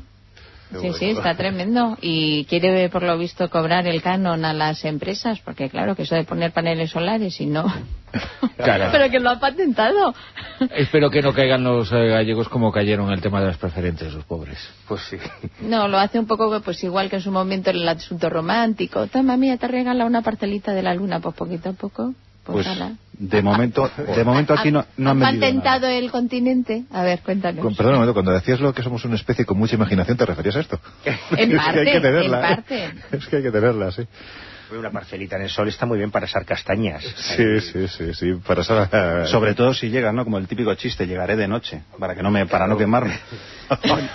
En ese- Pues es, es un chiste muy malo, Lorenzo, que te rías ya es, es mala señal. Y, y muy viejo, creo que tiene tantos años como la pirámide de Bosnia. Pues más. Pues fíjate que en el foro que también lo mencionamos y nos acordamos de Me llama poderosamente la atención en Facebook, dice, vamos Loren a dar caña a Bruno y Manuel. Hoy ha sido al revés, le ha dado caña a Manuel a- Sí, yo estoy- Para que algunos voy- piensen que existen prejuicios. Pues que me va, voy- me voy nos contento llevamos porque- fatal todos, No, además pero es que- todos entre todos. Fíjate que en el foro me decían, hay que ver qué, qué- qué- qué- qué relación de amor-odio tenéis Ignacio y tú. Digo, no, no, yo a, a- a Nacho lo, Ningún lo- amor, lo- solo no, no, odio. lo odio, con- lo odio con mucho cariño, ¿eh? O sea, Sí, pero me ha invitado a unas vacaciones. Eso que le- eso está a grabado, Bosnia eso. para que compruebes que ¿Cómo pueden tener vacaciones? 20 millones de años. ¿Cómo No, vacaciones? 20.000, 20.000. Te ha invitado a ir a excavar. ¿Cómo Y él va a hacer las fotos y el reportaje con lo que vea y compre. Y él va a manejar, Has entendido bien la invitación, creo yo. va a manejar el látigo y, y los tambores para marcar el ritmo. Anda que... Pero mira, Lorenzo, aquí tienes un amigo, dice Iñaki. Lorenzo, ¿me puedes repetir las cifras que has dado? Que me he perdido en 80. Qué Ah, sí. Nada, luego hacemos un Oye, cálculo después. ¿Hablamos del continente? Sí, sí, sí. Digo- Y, luego, y luego lo patentas y nos vendes una parcelilla, venga. Porque en este caso estamos hablando de dos universidades, la Universidad de Oslo y la Universidad de Liverpool, que mediante una serie de análisis eh, vía satélite, incluso de, eh, parece ser que unas eh, han intentado recopilar una serie de muestras que han aparecido en las Islas Mauricio, han establecido que existió una formación de tierra entre Madagascar y la India, ni más ni menos, que se hundió hace eh, unos 61 millones de años. Bueno, incluso pues, el proceso el proceso destructivo pudo empezar mucho antes, hace 83 millones de años. Estaríamos hablando de una especie, lo que han querido llamar, o, de- que ha circulado por las redes sociales, un continente perdido, que ha tenido, que ha sido llamado con el peculiar nombre de Mauritia. Entre otras cosas porque está eh, entre Madagascar, las Seychelles, las Islas Mauricio. Es decir, hay una serie de puntos especiales porque además este continente parece ser, o subcontinente, se fue partiendo en, en pedazos fruto de esta actividad sísmica y volcánica y de, bueno, ahora mismo está eh, bajo las aguas. Es decir, que los que quieran tener una parcelita, pues van a tener que ir en, eh, con, con escafandra, sí. Mm. Yo le habría puesto Monzonia. Monzonia. Fíjate, suena bien, ¿verdad? Oye, pues los monzones, por la zona un poquito más Eso hacia, es una canción. hacia el Los este. Me parece que no eran monzones, pero bueno. Es que hace mucho que no habla de sus amigos, entonces ya Joder. los come chingones. Cuando ha dicho eso de que iba por una bebida, Sí, pero Lo ha hecho literal, ¿no? es que no trajo ninguna. Se las bebió todas por el se las metió en vena directamente. Ay, es mala persona. Bueno. Ya está, yo Ah, no, ya voy a decir más. Después de la coletilla de Lorenzo, es que ¿qué voy a decir? Sí, hombre, que estás buscando allí a tu Elena, tienes que decir. No, yo donde Con sea. neopreno o... Mientras tenga dinero me da igual, me da, me da igual la nacionalidad. Aunque esté en la pirámide de Bosnia arriba, te da lo Hombre, mismo. me da igual. Claro. No, que baje, joder. que no va a subir él. faltaría más. No, claro, claro, es un gran arqueólogo. Ay, pero yo decía que esto nos hace pensar en viejos continentes, en leyendas, en mitos. Es que son muchos años. son- Claro, son estamos 63 hablando de- millones de- de Sí, sí, sí, evidentemente. No, no estoy diciendo que se haya encontrado eso, ojo. Pero sí, sí, claro, da pie a, bueno, pues oye, a creer un poquito más en el mito, ¿no? A pensar que, que ¿por qué no? Eh, es que lo estaba contando y me estaba viniendo a la cabeza, pues hombre, ya no el, el continente de, de Mu, ni Atlanticú, ni Keftiu, ni Atlántida, ni Atlán, ni, ni Lemuria, ¿no? Me venía Giva, por ejemplo, me venía a la cabeza, ¿no? Ese, ese continente que se hundió en la noche de los tiempos y donde supuestamente procedían los primeros habitantes de, de esa isla tan sumamente extraña como es Isla de Pascua, ¿no? Porque yo creo que el mayor enigma de Pascua no son ni los Moai, ni los eh, demonios Aku Aku, ni los demonios Kaba Kaba, ni el feísimo pájaro Manutara, sino realmente el enigma de Pascua es cómo demonios llega esa gente ahí, ¿no? Porque es que estamos hablando de una auténtica aguja en un pajar de aguas, ¿no? Bueno, pues ahí también se baraja esa idea de, los mitos, ¿no? De- del continente hundido. Bueno, pues vemos que eso en el pasado, aunque sea un pasado muy remoto, ocurrió. Ujú. Qué bonito que siga habiendo misterios que se resisten, ¿eh? Y seguirá siendo así, Manuel. Bueno, no lo sé, depende de nuestro rigor o de nuestras herramientas o de hasta dónde queramos llegar. Porque han ido cayendo casi todos, pero bueno, siguen manteniéndose. No han ido cayendo casi, han ido cayendo casi todos por la Eh. falta de vestigios, por la falta de pruebas, porque todos se quedan en el entorno del mito, por eso es por lo que han caído. Hombre, Pero tú porque sigues hablando hay, de ellos. hay muchos misterios que no son tales misterios, aunque se vendan como misterios. Pero ¿de qué estamos, estamos hablando de lo mismo? ¿De qué estás hablando tú? No, no, está hablando de Pascua y que es cierto que eso es un misterio irrefutable como otros que existen. No muchos, por desgracia cada vez Es que menos. yo de Pascua te puedo hablar de muchos misterios, ya que nos ceñimos a Pascua. La escritura rongo, rongo. ¿De dónde procede esa escritura? O sea, ¿por qué tienes más de 150 caracteres que son exactamente iguales, por ejemplo, que la escritura de Mohenjo-Daro en el subcontinente asiático? ¿Por qué demonios? Eso dicho por epigrafistas y publicado además en prestigiosas revistas científicas, querido Nacho Monzón. Me miras con una cara. No, no, pero yo lo digo. A mí, Es a mí decir, eso no me impresiona. A mí sí me impresiona. Me Mm, impresiona eso no, porque me la construcción de un lenguaje cosas. es algo muy complejo, ¿eh?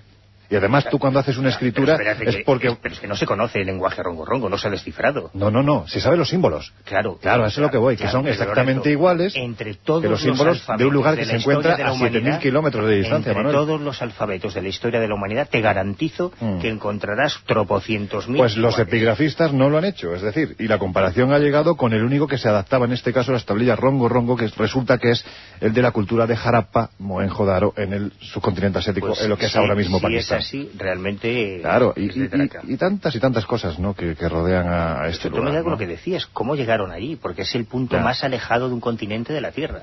Sí, Mira- sí, sí, sí. Mira lo que dice Hugo Slavo. Dice, uno a uno, todos somos mortales. Juntos somos eternos. Que lo dijo Lucio Apuleyo. Bonita frase, desde luego, y, y bonita cita y, y un auténtico mensaje, ¿no? Para, para tener en cuenta. Después vamos a estar ya con más eh, consultas y con las preguntas de nuestros oyentes con Almohadilla Rosavientos en Twitter, pero antes eh, Manuel nos tiene que hablar de neurodelincuencia, que es la investigación de las características del cerebro de un delincuente. El problema es que, como en Minority Report, esas características estaban antes. O en muchos casos podrían estar antes.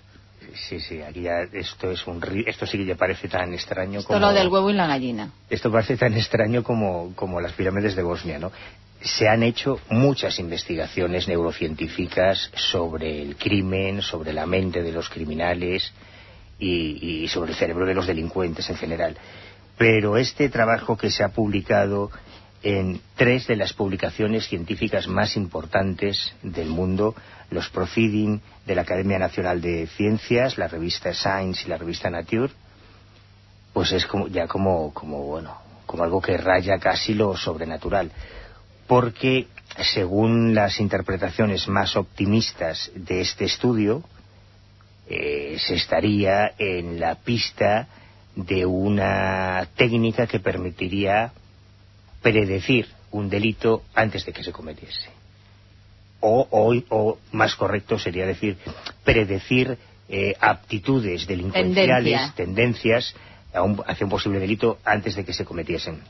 Algo, como ha dicho Bruno, que nos, nos lleva a esa interpretación cinematográfica que hizo Steven Spielberg de la novela de Philip Dick, Minority Report, en la que Tom Cruise era un agente de policía que utilizando eh, en ese caso una especie de psíquicos, de dotados, pues eran capaces de detener a un individuo por el asesinato que iba a cometer X días después. Bueno, en, en el mundo real no es tan espectacular, pero es muy interesante lo que está haciendo un equipo de investigadores en Estados Unidos, este es el trabajo que se ha publicado, con 96 reclusos de una prisión federal, a los que sometieron a una serie de diferentes test convencionales, test psicológicos, análisis, baterías, pero en los que además se utilizó la tecnología del escáner cerebral y sobre todo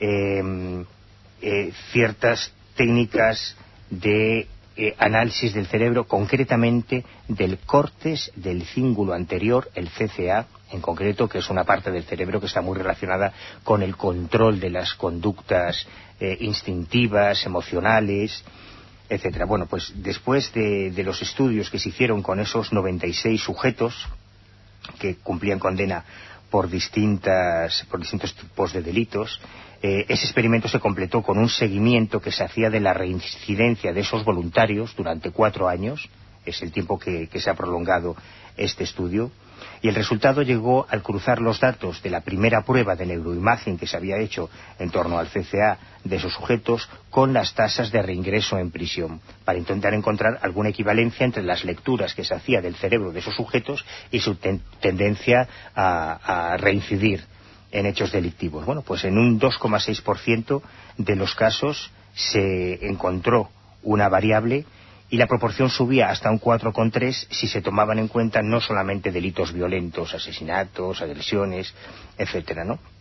Este es el trabajo que se ha publicado y que ha sido coordinado por el doctor Ken Kiel, un neurólogo de, de la organización que ha llevado a cabo la investigación y que ha descolocado un poco, uh, ha generado ya una, una polémica en los medios especializados, pero que coincide además con los trabajos de otro neurólogo que estos días ha estado en España, David Egelman, eh, que ha, ha, venido a España para, para eh, promocionar su último libro, Incógnito, y este tipo es un neurocientífico que es profesor titular en el Colegio Baylor de Medicina, director del Laboratorio de Percepción y Acción, y es el pionero, el, el principal impulsor de la iniciativa para la neurociencia y el derecho los trabajos de Egelman eh, van en torno a la idea de que la mente, el cerebro de los criminales, de los delincuentes, bueno, el de todos los seres humanos,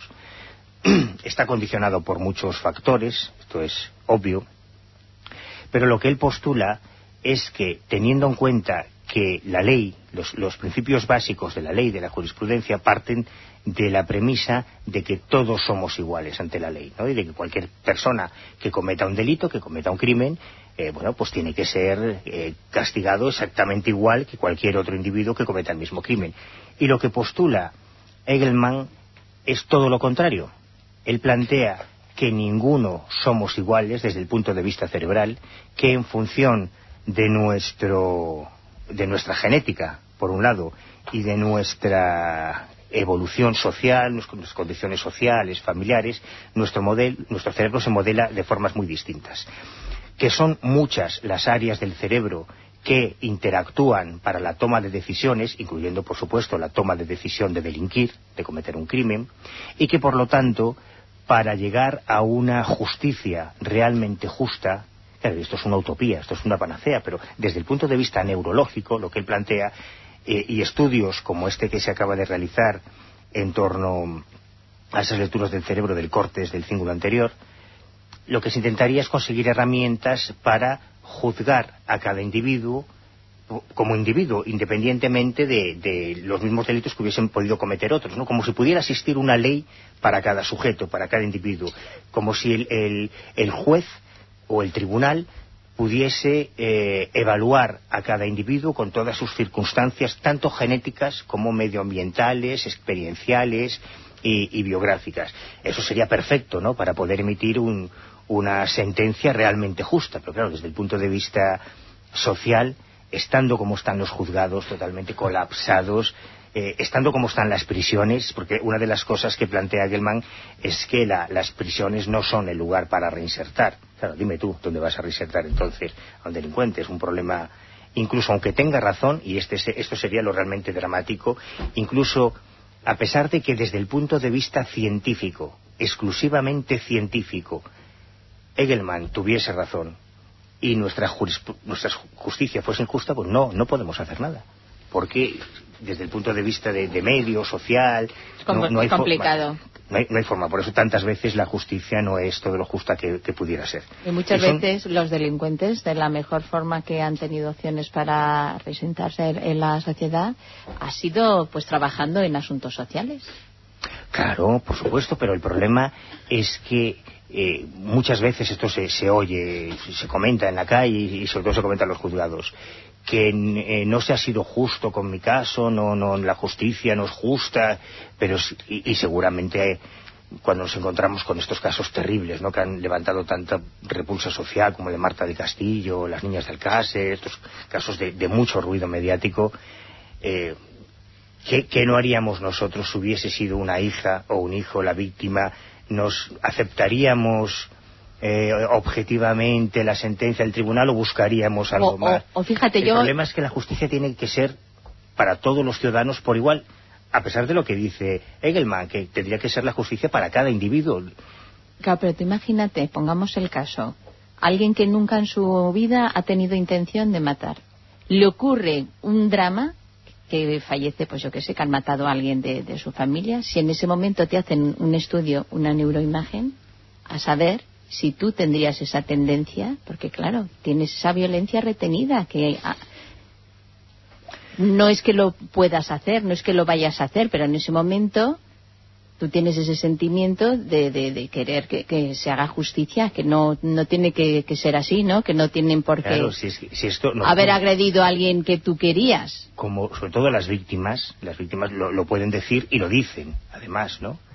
Pero también lo dicen las familias de los acusados muchas veces, cuando dicen, sobre todo las madres, no, no, si mi hijo es muy bueno, mi hijo no puede hacer, hasta la madre inglés decía que, que Pero claro, si, si tú te vas a la, a la, comisaría de Canillas, aquí en Madrid, al departamento de policía científica o al de la Guardia Civil, y ves los medios que tienen, por un lado, y la cantidad de trabajo que hay, o sea, si ya resulta difícil a veces conseguir un análisis eh, lofoscópico de unas huellas digitales o una prueba de ADN, pues tú imagínate que hubiera que hacer una tomografía a cada, a cada detenido, a cada acusado.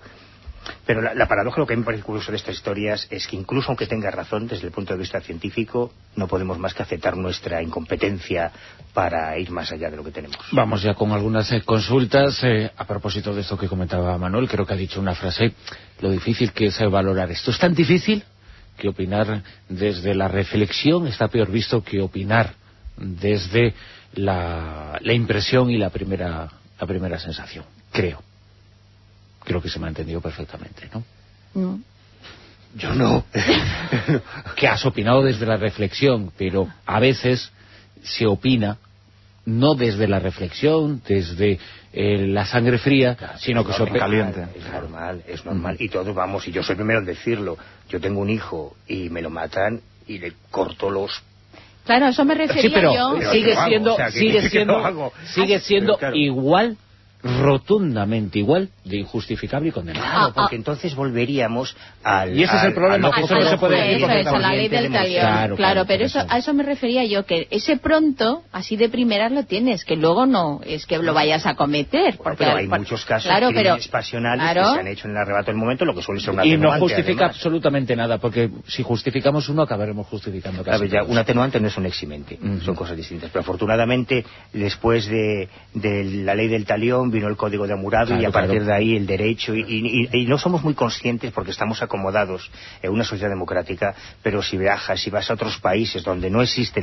el mismo Estado de Derecho que aquí ni la presunción de inocencia entonces valoraríamos más lo que tenemos seguramente fíjate, eh, para bueno, pues eh, reírnos y ponernos una, poner una sonrisa un poco, que le ha puesto Lorenzo con este mensaje de Iñaki en Twitter con Almadía Rosavientos. Dice, Tom y Jerry los Pintufos y Gargamel, equipo ahí el coronel Decker, Lorenzo y Carballal. Esa es la cooperación que hace. Y Umbrella City cita... Enemigos íntimos. Claro, claro. Y Umbrella City dice algo sobre un personaje extraordinario, sobre Saramago. Dice que sí que vivirá eternamente mientras alguien sepa leer. Y que Saramago dijo, entraré en la nada y me disolveré en ella. Bueno, pues... no, conozco yo a esa señora. Qué malo. Yo creo que será un poquito leyenda hermana, ¿eh? Sí, ¿no? No sé. Yo tampoco. Vamos con algunas consultas y preguntas de nuestros oyentes, venga. Pues mira, por ejemplo, Alberto eh, dice, ya lo dijo Einstein, solo hay dos cosas infinitas, eternas, el universo y la estupidez humana. Y Jacqueline dice... Y, añadía, y tengo dudas sobre la primera. Pregunta off topic. Tengo una amiga que asegura que la Tierra está hueca y dentro hay gente, incluso un sol. ¿Os suena esto? Sí, claro, la teoría de la tierra hueca. Esto es más antiguo que, que ir al cuarto de baño, vamos. Esto es muy muy antiguo y además ahí incluso... no, empecemos, así que si no... Es una cosa muy seria la tierra hueca porque estamos hablando... Yo creo que es más antiguo porque lo de ir al cuarto de baño tampoco es tan antiguo. ¿no? O sea, no es un invento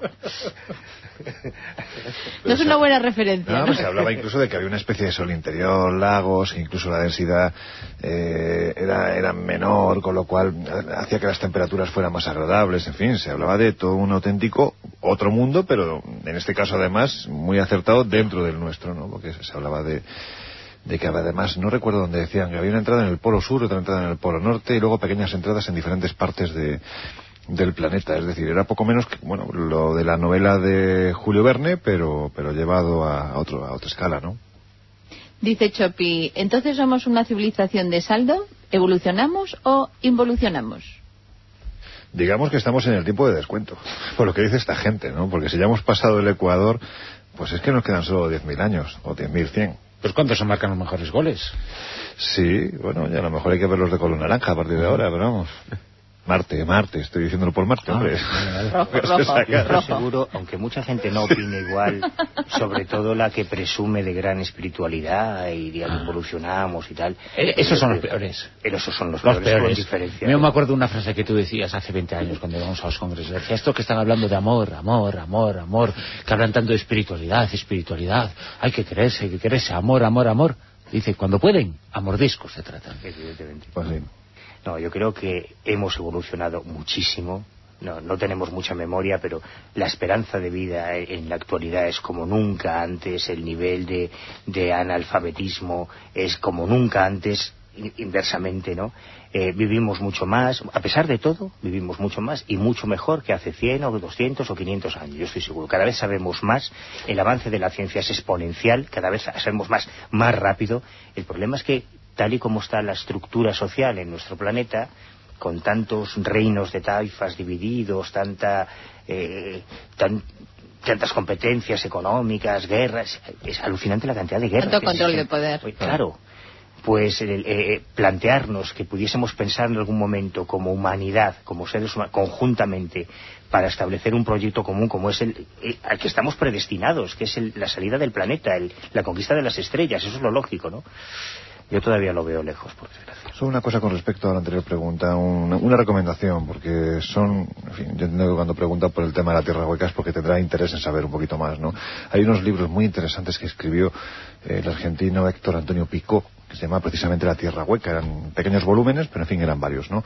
Tocados desde una perspectiva lo más, mm, entre comillas, escéptica posible, ¿no? Eran divertidos, planteaba algunas cosas que eran, pues, pues eso, como ser un partido en Marte, pero otras eran verdaderamente interesantes en base a bueno documentaciones que él mismo había pillado de, especialmente de la etapa de la etapa nazi. Hay que decir que además este señor para que no se piense que es un loco o un flipado este señor fue el que descubrió el célebre manuscrito 512 el de Percy Harrison Fawcett lo encontró en la biblioteca de, Río de Janeiro porque hasta entonces se hablaba de él pero nadie lo había visto y él lo consiguió y lo publicó entero en este, precisamente en uno de los libros de la Tierra Hueca nos dice Miguel, haciendo pues, un poco una mirada cínica sobre la pregunta que formulamos, dice, me parece una cuestión un poco complicada, en tanto que no comprendemos la eternidad y no hemos definido qué es la vida.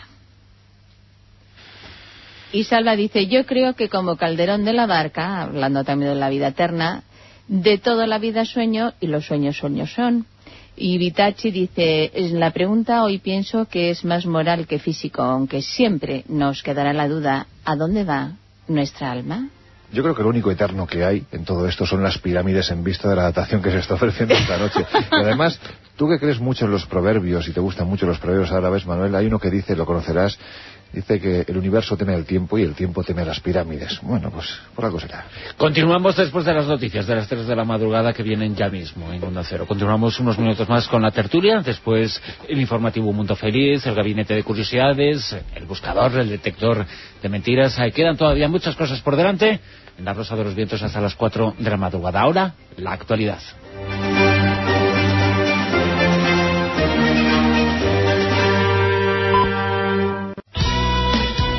La Rosa de los Vientos.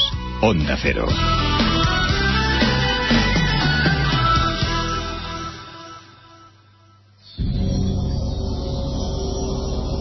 La Zona Cero.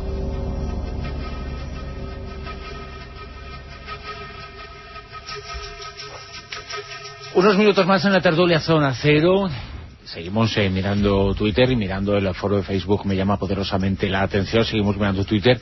Varias eh, citas, se han unido varios oyentes eh, comentando la sexta Ortega. También es extraordinaria, aunque en la otra línea dice, esa de Martina Ocampo, dice, la vida humana sería, la vida humana eterna sería insoportable, lo decía el grandísimo filósofo español. Y seguramente, dicen Manuel, por, por eso voy a decir que algunos preferimos no creer que exista. Nos quedamos más tranquilos. E incluso puedes eh, comprobar de cerca cómo actúa un agujero negro, porque se empieza a conocer, ¿no? Porque uno de ellos está despertando. Eso es, eh, eso es lo más problemático, un agujero negro que había estado dormido, entre comillas, unos 20, 30 años y que una serie de científicos de la Agencia Espacial Europea ha descubierto cómo ha, de alguna manera, despertado o renacido en una galaxia, como decía George Lucas, muy lejana, ni más ni menos que a 47 años luz, la- una galaxia con un nombre que, de esos que le encantan a Lorenzo, NGC 4845. que así se podría llamar, por ejemplo, el asteroide que quiere capturar la, la NASA. Sí, porque bueno, fue una de las promesas de, de- de Obama de intentar llegar a posarse en un asteroide eh, con una nave tripulada antes del año 2025 y cuando sus asesores le han dicho, oye, que esto cuesta muchísimo dinero, olvídate, han dicho, bueno, pues si no podemos ponernos encima, nos vamos a traer. Y se está barajando la, la idea de hacerlo antes de 2020, se supone que existirá la tecnología suficiente, los costes son mucho menores, pero claro, aquí ya se han alzado las, las voces que dicen que, oye, cuidado, a ver si te lo vas a traer, esto se te va a escapar, porque se habla de un asteroide muy parecido al, al de los Urales, ¿no? Estamos hablando de 7 metros y unas 500.000 500.000 kilos de peso. Es un- una pieza lo suficientemente importante. Lo que pasa es que, en fin, la tecnología lo que nos está diciendo es que sí se podría desviar la trayectoria con unos medios muy pues pues eso, no muy enfocados a que eso no se les vaya de madre y podría podría ser traído hasta, hasta la Tierra. Yo lo entiendo porque Bruce Willis está ya muy mayor para ir a la serie. Pero si es un G.I. Joe, eh, ese no tiene miedo a nada.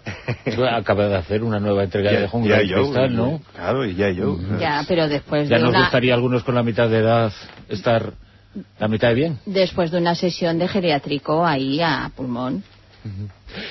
La vida siempre es eterna porque el tiempo no existe. El tiempo solo es una dimensión que nosotros empleamos eh, para vivir. Una dimensión absolutamente humana, y es eh, cierto, lo dice Antonio Barrio Dávila en nuestro correo electrónico en rosa.vientos.es. Antes de finalizar, eh, Lorenzo, volvemos a citar a nuestros oyentes eh, para ese congreso benéfico, homenaje a Fernando Jiménez de Losé, hablando de enigmas del hombre y del universo, tú hablando de los eh, diez principales y más importantes eh, de nuestra historia, servidor hablando de ese libro de Triple A y muchos otros invitados el eh, próximo fin de semana en Cuenca, en la ciudad eh, mágica y maravillosa de Cuenca. Efectivamente, estaremos hablando de los 10 enigmas más importantes que le apasionaban a Fernando Jiménez del Oso, para los que no había ninguna duda de que por lo menos a día de hoy no había una respuesta lo suficientemente certera como para poder explicarlos, ¿no? Pero bien, como bien dices, pues eso, el sábado y el domingo se van a dar cita amigos como eh, José Juan Montejo, como Jesús Ortega, como David Cuevas, como Juanjo Sánchez Zoro, como Javier Navarrete, en fin, un elenco de, de conferenciantes verdaderamente interesante, ¿no? En estos dos días que van a ser un auténtico maratón, pero un maratón muy divertido. Bueno, un maratón afortunadamente está cerquita, Albacete de Cuenca, así que pueden ir a los dos sitios. Y además, en Cuenca, la familia de, de Juan Antonio Cebrián es de, Cuenca y la otra parte de Albacete. O sea, que va a tener a la familia repartida en un sitio y otro. Mira, quiero comentar una cita de Cersei. Dice, no creo en la vida eterna como tal, sino en la eternidad, como la concebían los antiguos griegos. Mm, Yo espero que no. Porque... ¿Por qué no? A ver, Porque eh, tienes 10 segundos para explicarte. Si leemos la Ilíada y la Odisea, no siempre nos gustaría estar en la otra vida, por lo menos en el Hades. A mí en las Islas Afortunadas, en el Elisio sí, pero eso de, como decía Aquiles, prefiero servir en un palacio a ser el rey del infierno, yo creo que Entonces sí. nos vamos al Valhalla mejor. Eh, bueno, creo que hay, hay mejores camareras. Es que Bueno, bueno, lo peor, ¿eh? Que has acabado fatal. ¿En qué habrás pensado tú? Pues, Pues en eso, en los mejores camareras. en, sí. en lo único, ¿por qué voy a pensar? Claro, que que la eternidad griega consiste en que te quitan el tabaco, te quitan el alcohol, te quitan las mujeres. Entonces, vivir vives lo mismo, pero se te hace eterno. Ah, ahí acaba de... Bueno, Manuel Carvallal, muchas gracias. Ignacio Monzón, Lorenzo Fernández. Venga, días. Y escuchamos ya a Fernando Rueda que nos habla de la muerte de un dirigente africano en una zona en donde los recursos minerales eh, fueron y siguen siendo intentados explotar por muchísimas grandes naciones. El eh, presidente congoleño falleció y todavía discutimos eh, quién fue el responsable de ese asesinato. Detector de mentiras. Hoy traigo a esta sección el asesinato, oficialmente con autor desconocido, de Patrice Lumumba, el primer jefe de gobierno elegido democráticamente en el Congo en 1960 y de cuyo asesinato siempre se ha responsabilizado a la CIA. Hace unos días, en Inglaterra, han culpado también al MI6, algo que no sería de extrañar, porque todos en el occidente rico y democrático ansiaban su desaparición. Patrice Lumumba nació en 1925.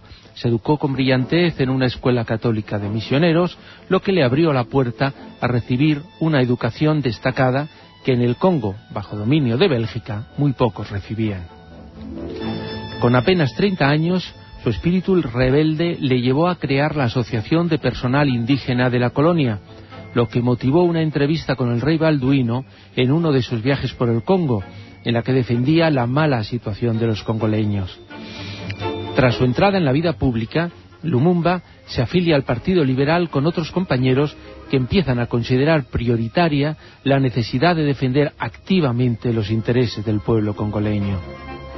En 1958 crece la oposición política al dominio belga y un grupo de destacados congoleños, entre los que está Lumumba, crean el Movimiento Nacional Congolés, que cuenta con el respaldo de otros países africanos y que les lleva a organizar por primera vez un mitin en el Congo en el que piden la independencia.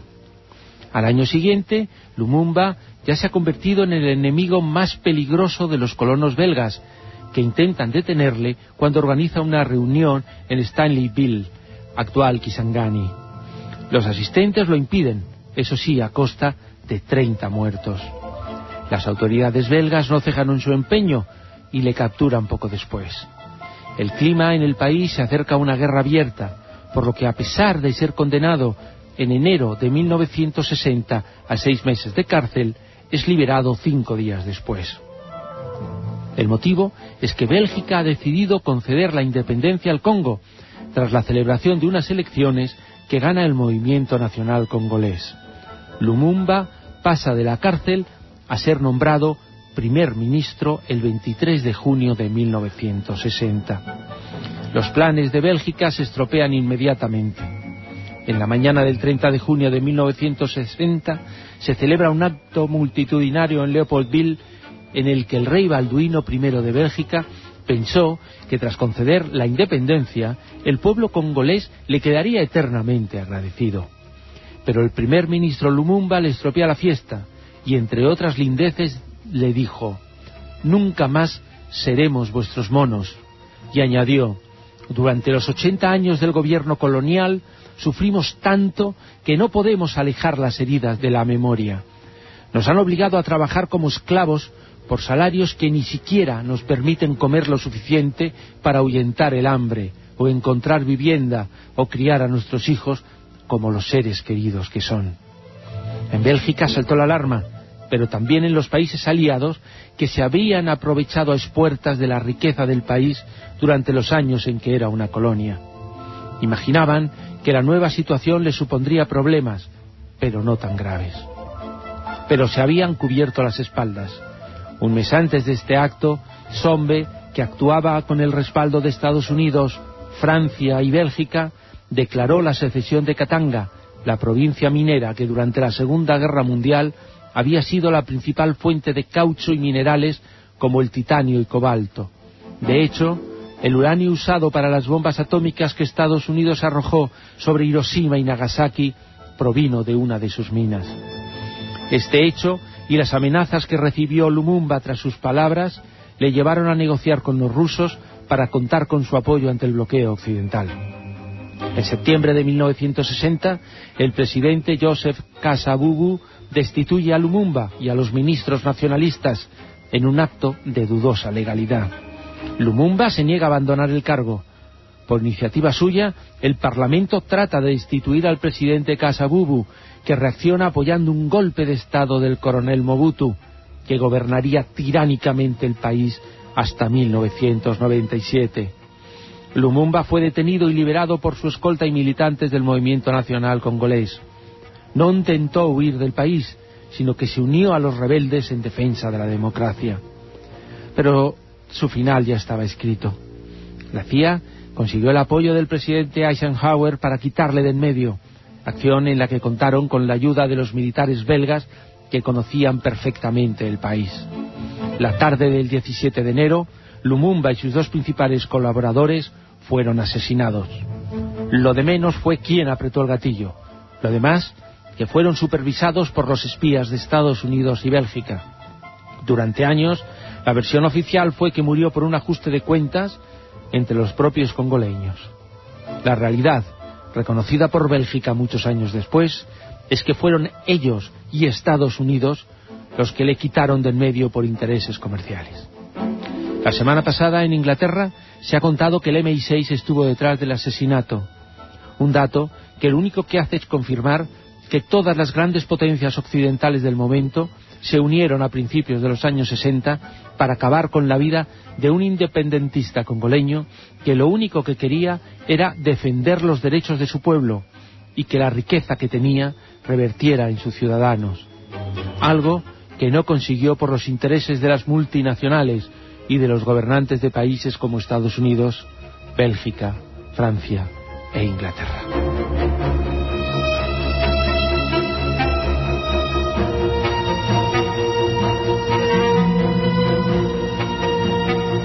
La Rosa de los Vientos en Onda Cero.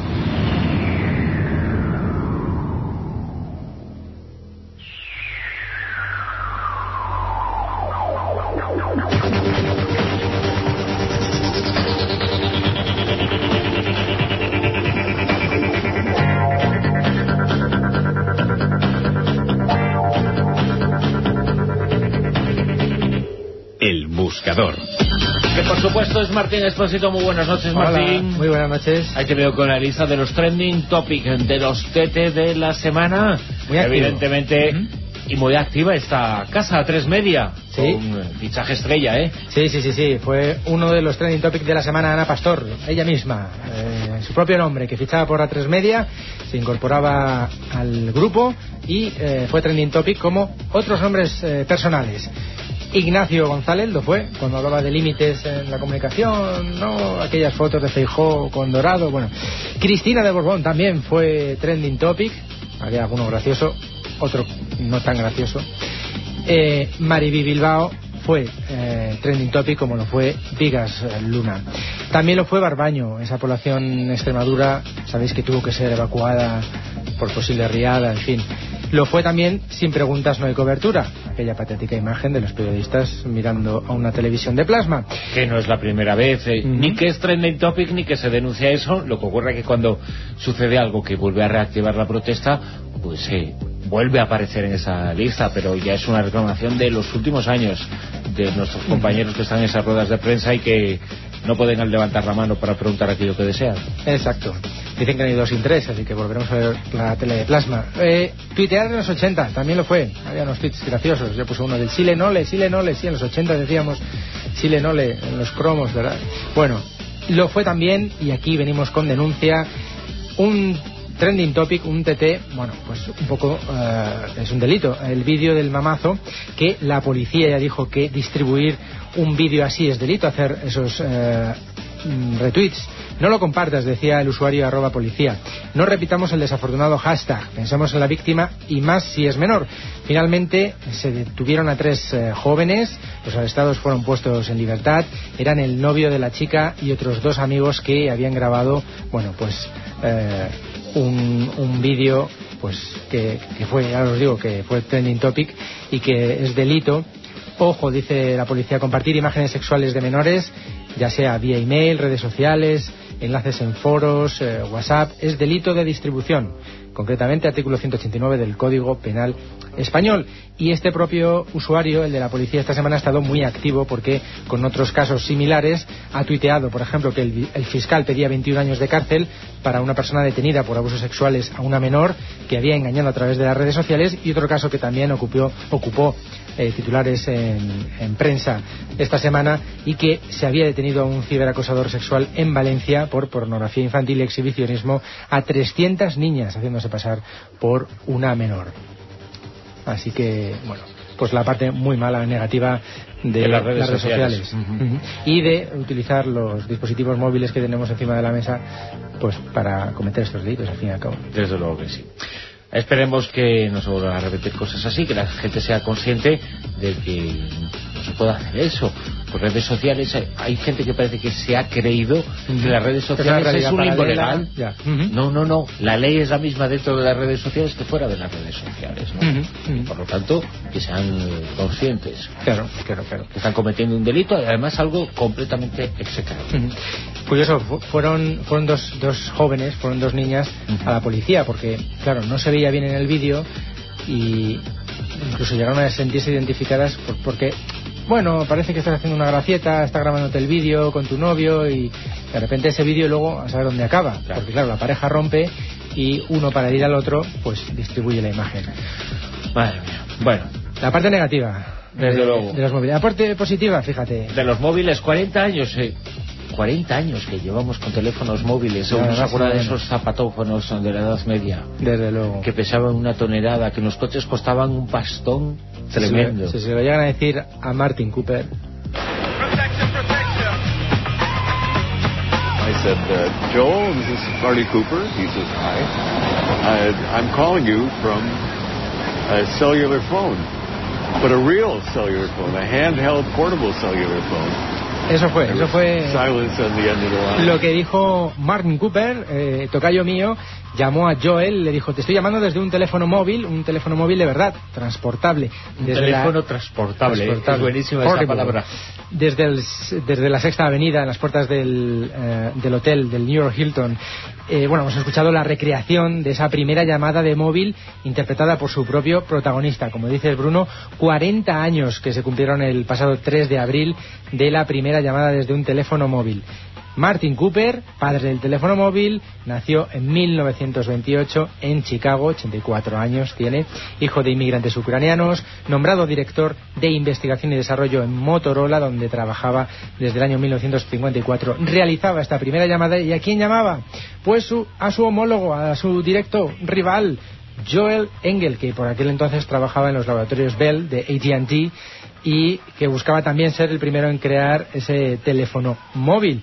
Bueno, pues se adelantó eh, Martin Cooper, se adelantó Motorola, como decimos, desarrollando el primer prototipo de teléfono móvil, una vez ya fue nombrado, como decía, director corporativo de investigación y desarrollo.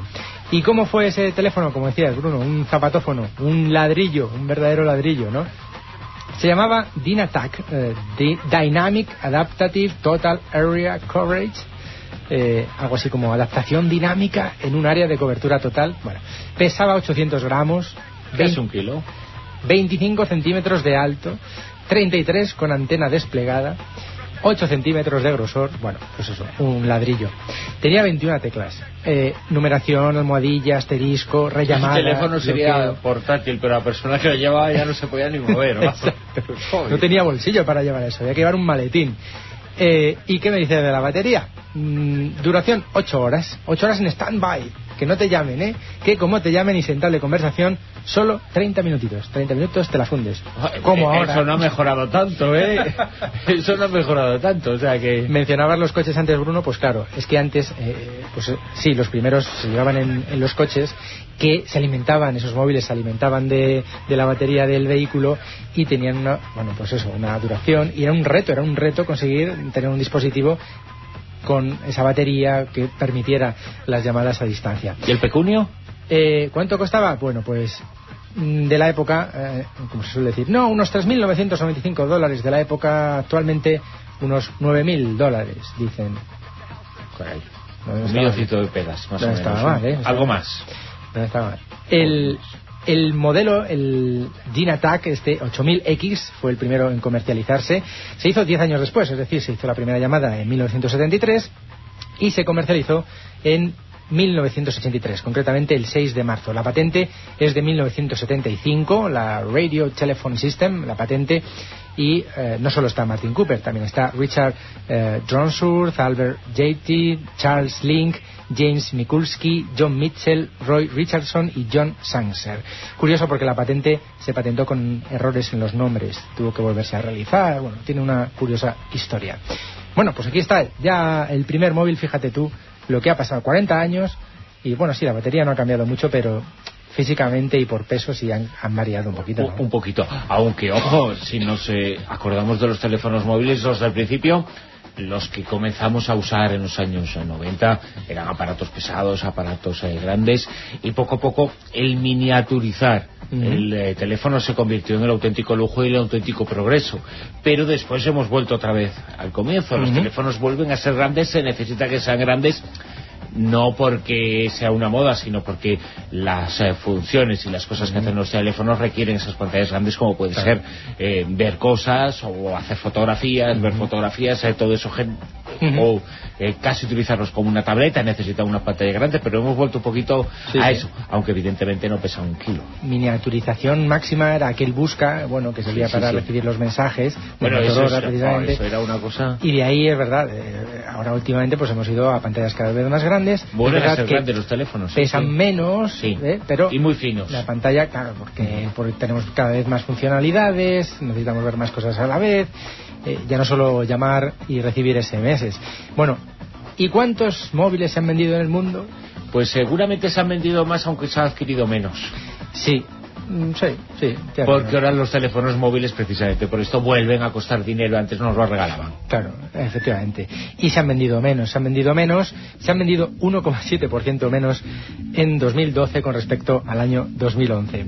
¿Y 2013 cómo va a acabar? Pues con casi tantos teléfonos móviles como personas viven en el mundo. Son datos de la Unión Internacional de Telecomunicaciones, la UIT, que cifra en 6.500 los millones de teléfonos móviles en el mundo. Estos datos suponen una penetración superior al 96% de la población mundial. En los países en desarrollo, del 89% y del 128% de los industrializados. Es decir, que eh, seguro que conocéis a alguien que tiene más de dos teléfonos.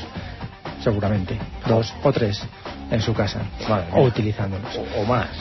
Así que sí, son 6.500 millones de teléfonos móviles y de ellos 2.700 millones tienen acceso a Internet. El 39%, según la Unión Internacional de Telecomunicaciones, el 39% de la población mundial navegará, accederá a Internet a finales de 2013. A pesar de ello, 4.000 millones de personas continuarán sin tener acceso a Internet cuando acabe el año, es decir, dos tercios de la población mundial.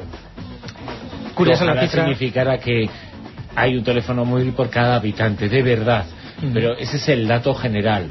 Eh, pero lo que, lo que viene a significar es que hay muchos móviles eh, por parte de una porce- un porcentaje de la población y hay otro porcentaje que no tiene ni el sueño de tener un aparato de esos. Desde luego, no, no, no, no se cuánime, no está repartido.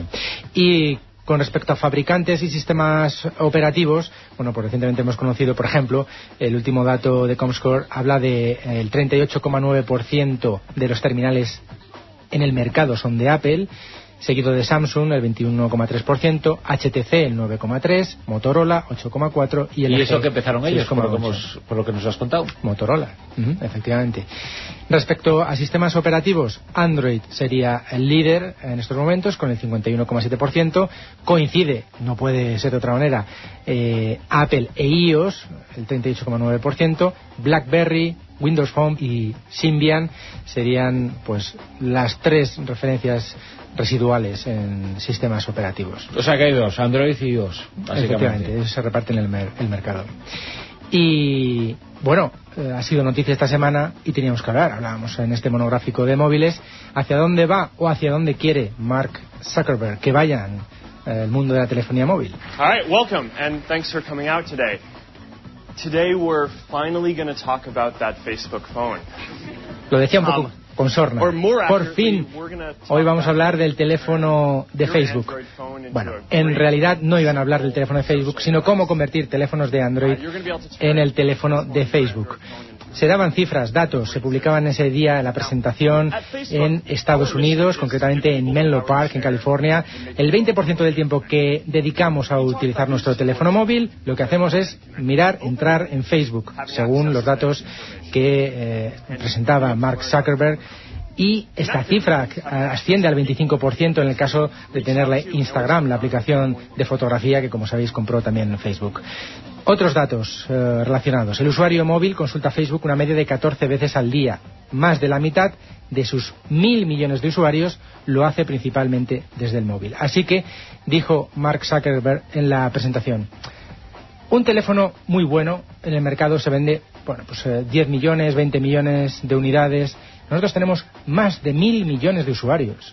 Por lo tanto, no vamos a sacar un teléfono, sino vamos a estar, vamos a tratar de estar presente en la mayor parte de teléfonos que hay en el, que hay en el mundo. Como decimos, Android es el 51% de, de todos los teléfonos que hay. Entonces, lo que han hecho ha sido crear no un sistema operativo, utilizan eh, el mismo de Android, no un teléfono, sino, bueno, pues una aplicación, un skin eh, que te da la sensación de estar utilizando el propio sistema operativo de, Facebook.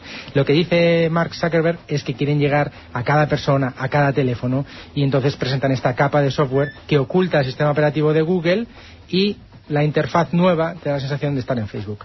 Bueno, básicamente, tú abres el teléfono y lo que haces es ver actualizaciones de tus contactos y con, con ellos interactúas. Puedes recibir varios mensajes a la vez y poder a, a la vez estar utilizando una aplicación de un videojuego. Es decir, multifunción y eh, mucha imagen, muy visual y mucha interacción, muy social, es lo que quiere que sea el teléfono móvil Mark Zuckerberg. Ha llegado a acuerdos con distintas marcas, con distintas compañías para sacar sus propios teléfonos, como HTC, el teléfono, el HT First, HTC First, y la aplicación estará a partir del 12 de abril disponible en Google Play, en Estados Unidos, como decimos, para terminales con Android. La presentación está en Internet, dura unos 40 minutitos.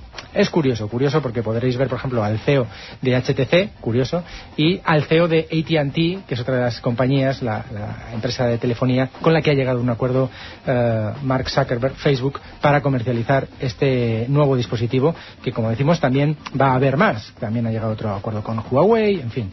Así que está toda la información en esa web. En Facebook eh, podéis eh, buscar Facebook Home, que es como se llama este nuevo interfaz o el nuevo teléfono de Facebook, que no es un dispositivo como tal.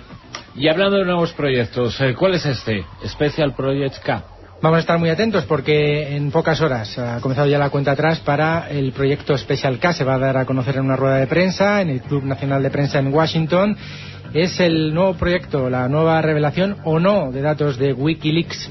Eh, la gente, bueno, pues a- dice que puede ser una desclasificación de material o puede que sea información la que se vaya a ofrecer relacionada con el nuevo partido político de Assange en Australia. Ya hemos conocido datos de, eh, esa opción que llevaría a Julian Assange a Australia a evadir eh, pues presentarse ante la mm, Corte de Estados Unidos y presentarse como candidato a senador en septiembre en Australia. Ya tiene esas 500 firmas necesarias para poder presentarse, entonces presentarán la candidatura y Lo que no sabemos es si en unas horas conoceremos algo más relacionado con el proyecto político de Assange o con nuevo material desclasificado. En wikileaks.org barra special-project-k estará toda la información en un día en el que se cumplen 854 854 días de reclusión en la Embajada de Ecuador en Londres y eh, a pocos días también de que se presente una película sobre Julian Assange en el Washington DC International Film Festival. Así que va a ser noticia Julian Assange en los próximos días. Pues vamos a estar muy atentos a esa revelación o de documentos o de datos relacionados con ese partido político en Australia, con ese intento por intentar que salir del eh, Reino Unido, pero salir sin pasar por Estados Unidos, sin la extradición que sería previa a, a Suecia. Bueno, Martín, que la semana que viene más, ¿no? Más. Muy interesante se presenta.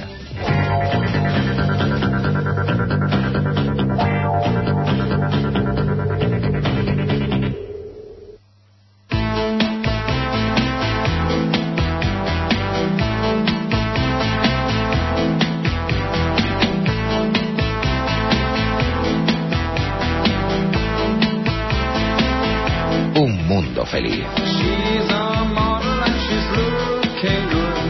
Las cosas se normalizan, el insulto se normaliza como modo de comportamiento automático. Un estudio de la Confederación de Centros Educativos presentaba una conclusión verdaderamente significativa. Se certifica que el 27% de los jóvenes insultan a través de las redes sociales. Quizás es una consecuencia de los tiempos eh, que vivimos, esos en los que la felicidad llega a través del consumo, esos que al final hacen que la insatisfacción sea el ritmo que marca la vida.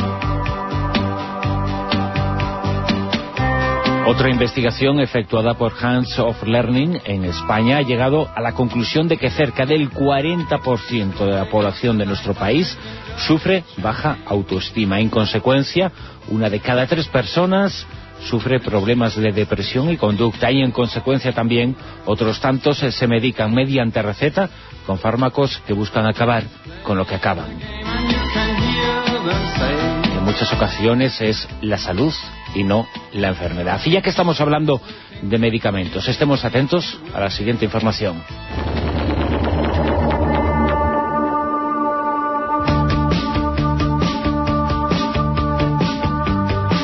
Derrota de la farmacéutica Novartis ante la India. ¿Qué defendía? Defendía Novartis, el desarrollo de medicamentos genéricos contra los cuales se había manifestado esta empresa. La batalla comenzó a raíz de la prevalencia o no de la patente sobre el fármaco anticancerígeno Glivec. Hace siete años, la compañía Novartis, eh, suiza, presentó una fórmula mejorada de este medicamento enfocado en la lucha, como decimos, contra el cáncer. Las autoridades de la India decidieron no aprobar la nueva patente. La razón había que buscarla en que la nueva fórmula no mejoraba ni cambiaba la original nada sustancial, que es lo que exige la ley de este país para poder aprobar una nueva patente. Y en consecuencia las disposiciones se permitieron a las fábricas indias de medicamentos genéricos poder desarrollar el fármaco sin marca, pero con las mismas propiedades del original. Además, al estar libre la patente, el fármaco resultaba mucho más barato para el consumidor y el Estado que lo adquiría. Esta es la base de los medicamentos genéricos. Son iguales, exactamente iguales y sus propiedades las mismas, pero al estar libre la patente, las empresas de genéricos eh, las pueden fabricar y vender a un precio mucho más barato. Contra la ley que permite la fábrica en la India de estos eh, productos, eh, Novartis decidió poner una denuncia al considerar que dañaba sus intereses y la de los dueños de la patente. Tras siete años ha llegado la sentencia. En la resolución se considera válida la ley india que exige que las nuevas fórmulas sobre medicamentos ya existentes tengan que contener versiones mejoradas. En caso contrario, se permite la fabricación del genérico. Para Novartis y para la totalidad de las empresas farmacéuticas. Esta denuncia era fundamental porque de vencer en la lucha legal se lograría detener el avance de los genéricos que ya sufrieron un revés en España cuando el Tribunal Superior de Justicia del país vasco avaló los genéricos ante la denuncia presentada por Farmaindustria, ya que la Consejería de Sanidad del país vasco había decidido ahorrarse 6 millones de euros adquiriendo genéricos en vez de productos de marca. Ahora, la justicia de la India ha desestimado la queja de Novartis, eh, que ha perdido su batalla legal contra los genéricos. Por cierto, en el caso de Glibake, la caja de este medicamento, la fabricada por Novartis, tiene un precio de 2.000 euros. La genérica vale solo 156 euros. En el caso de los antirretrovirales eh, que tratan el SIDA, los medicamentos de marca podrían costar hasta 9.000 euros por caja, mientras los genéricos solo 50. En respuesta, la empresa suiza ha anunciado que no seguirá invirtiendo en investigación en el país asiático ya que considera que al no poder obtener beneficio de sus estudios no podrá seguir trabajando. Mientras, la Alianza Farmacéutica India celebra la decisión ya que consideran que los eh, pacientes de todo el mundo serán los beneficiados con esta resolución. La primera que dictamina un alto tribunal en el mundo a favor de los genéricos y en contra de lo que se denomina reverdecimiento de medicamentos, que es el nombre que recibe el intento de prorrogar la patente de un medicamento original presentando un pequeño cambio sobre la patente original.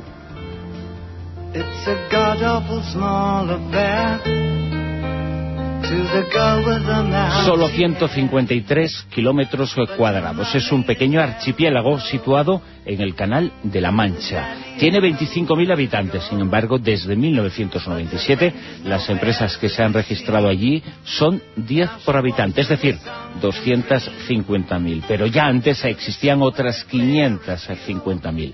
No es de extrañar, por tanto, que sea uno de los estados más ricos del mundo. Cada habitante tiene 40.000 euros de renta per cápita anual. La moneda que usan es el dólar americano. El lugar del mundo con el que tienen más trato son las Islas Vírgenes, pero no las británicas, sino las norteamericanas, las que están en el Caribe. Ambas están unidas por el mismo nexo, exenciones fiscales que convierten a ambos lugares en paraísos fiscales. Esta semana el primer ministro del país, David Cameron, del país del Reino Unido, ha anunciado que es necesario revisar el estatus económico de las islas. Ha sido a raíz de la publicación de las investigaciones derivadas de una filtración de más de dos millones de documentos que han sido analizados por el Consorcio Internacional de Periodistas de Investigación, una red de reporteros con miembros en 60 países y que han dado a conocer esta semana la existencia de 30.000 grandes fortunas del Reino Unido, Francia o Estados Unidos que depositan sus dineros en los llamados paraísos fiscales. Como señalan en la web El Confidencial, que ha participado en esta investigación, la mayor parte de las apariciones en paraísos fiscales son legales, salvo que la procedencia del dinero sea ilícita o los bienes inmobiliarios o mobiliarios eh, que lo generan no hayan sido declarados en el país de origen. Detalle importante, los paraísos fiscales son legales y aprobados incluso por las leyes de la ahora aparentemente sorprendido David Cameron. En la información dada a conocer por el mencionado consorcio, se informa de la existencia de bancos comerciales conocidos e importantes que han apoyado a sus clientes más potentados para la creación de sociedades en paraísos fiscales, gracias a los cuales es posible no pagar impuestos en los países de origen merced a la creación de trust, que es como se conocen a las empresas en las cuales se pueden operar en diferentes lugares. Es decir, venden aquí y declaran allí. Las cifras son espectaculares. Solo en los paraísos eh, fiscales hay 70 veces más dinero que en toda España. Según los datos que dieron a conocer los responsables de la ONG Social Watch, ese dinero de tributar de la misma forma que las rentas comunes sería suficiente para poder contribuir de forma definitiva a salir de la crisis económica actual. Desde hace 15 años la mediación de la Organización Mundial de Comercio y de los gobiernos más importantes sirvió para que los paraísos fiscales comenzaran a tenerlo más difícil. Sin embargo, la legislación se abrió a la existencia de algo parecido a paraísos fiscales dentro de los eh, propios eh, países, digamos, los países normales. Por ejemplo, las empresas que tributan en la City de Londres, que es el distrito financiero de la capital londinense, tienen una legislación más laxa en cuanto a tributación que cualquier otra empresa en el mundo. Este hecho se puede extrapolar a otras situaciones fiscales en países como Andorra, Luxemburgo o Suiza.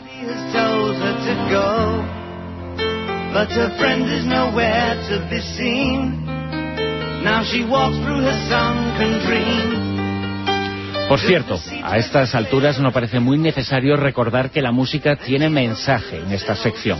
Entre las eh, diferentes eh, sintonías está esta canción, Vida en Marte, del Duque Blanco, de David Bowie. Un tema que habla de alguien que se pregunta si hay vida allí, tras constatar que aquí la que hay no siempre es la mejor. El que posiblemente es el cantante vivo más importante que existe en el mundo ha vuelto tras 10 años de silencio para seguir rompiendo moldes, para quebrar normas, para crear a partir de la destrucción del pasado y de lo establecido. Así lo hizo siempre. Nuestro siguiente protagonista musical también.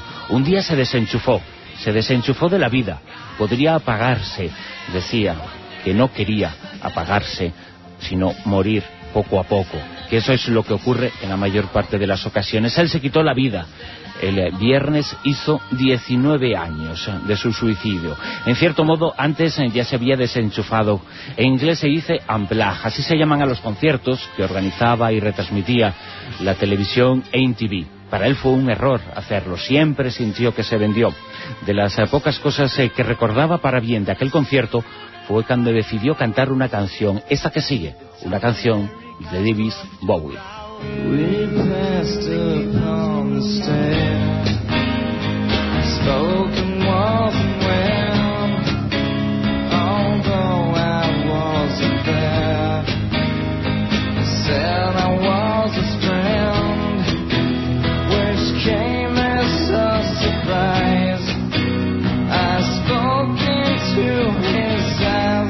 Eyes. Esta canción se titulaba El hombre que vendió el mundo. Quizá por eso las redes sociales han hecho que el aniversario de su muerte haya sido el más mentado y recordado hasta ahora. Fue trending topic mundial durante todo el día. De él quedaron algunos tópicos propios de cualquier estrella del rock. Pero era mucho más. Kurt Cobain, el cantante de Nirvana, cambió la música para siempre. Los 90 fueron suyos. Hay un antes y un después. Pero era un tipo, y eso es lo que nos interesa ahora, de profundas convicciones personales, éticas y sociales fue víctima de las drogas. Víctima, aunque mucha gente lo desconoce, porque cuando era niño, con apenas siete u ocho años, a un psiquiatra le comió la moda, que si el niño era diferente era porque se trataba de un enfermo. Entonces le diagnosticó hiperactividad. Ya saben, esa presunta enfermedad tratada con poderosas drogas para niños. Le dieron pastillas hasta aburrir. Desde entonces, su cuerpo ya las necesitaría siempre, como forma de evasión.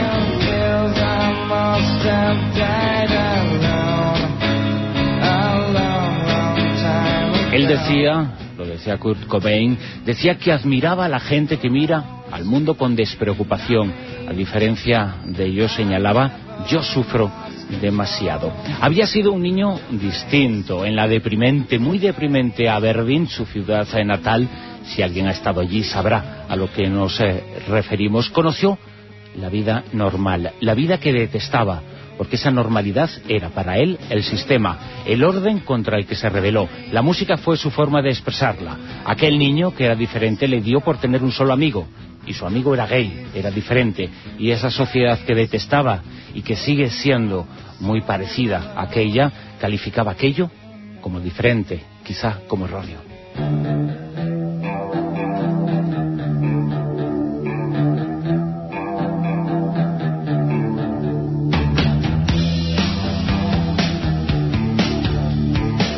Que le consideraran así despertó en Cobain un odio visceral ante el que él llamaba macho americano.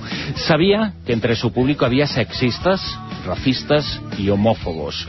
Las tres cosas que más detestaba. Lo detestaba totalmente. Murió joven, a los 27 años, eh, pero dejó para la historia auténticos mensajes que para muchos han sido lemas. Frases como la más rotunda y directa de las suyas. Señalaba, se ríen de mí porque soy diferente, pero no saben que me río de todos ellos porque son exactamente iguales. No siempre fue un hombre triste, pese a que no conocimos eh, su sonrisa, pero a veces la tenía. Decía que en esos momentos echaba de menos la comodidad de estar triste. En esos instantes es cuando pensaba que nadie moría virgen porque la vida, decía, nos jode a todos. Hoy sabemos eh, que el mundo sería un lugar más justo, de existir muchos Cobain. Hoy, eso sí, hay muchas personas que siguen sus ideas, sus planteamientos y su mensaje.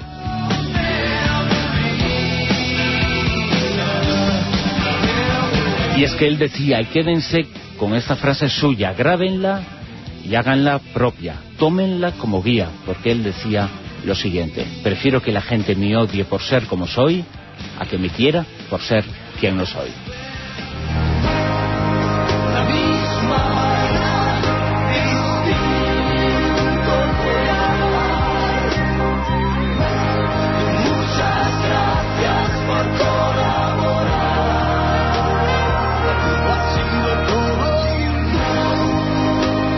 Y tras esta sección, tras el mundo feliz, eh, llega el gabinete de curiosidades. Silvia Casasola nos habla de la muerte del astronauta ruso Yuri Gagarin.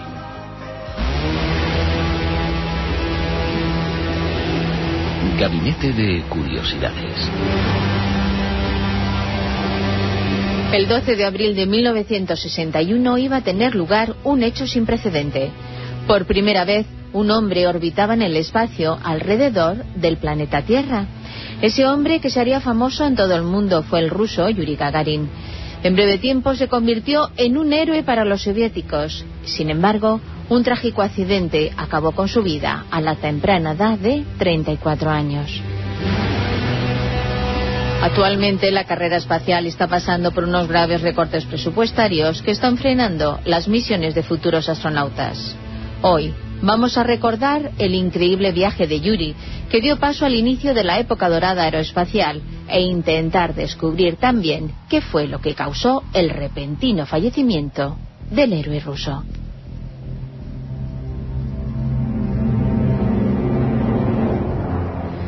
Yuri sufrió en plena adolescencia la invasión nazi de la Segunda Guerra Mundial, suceso que le marcó para encontrar su vocación, convertirse en piloto.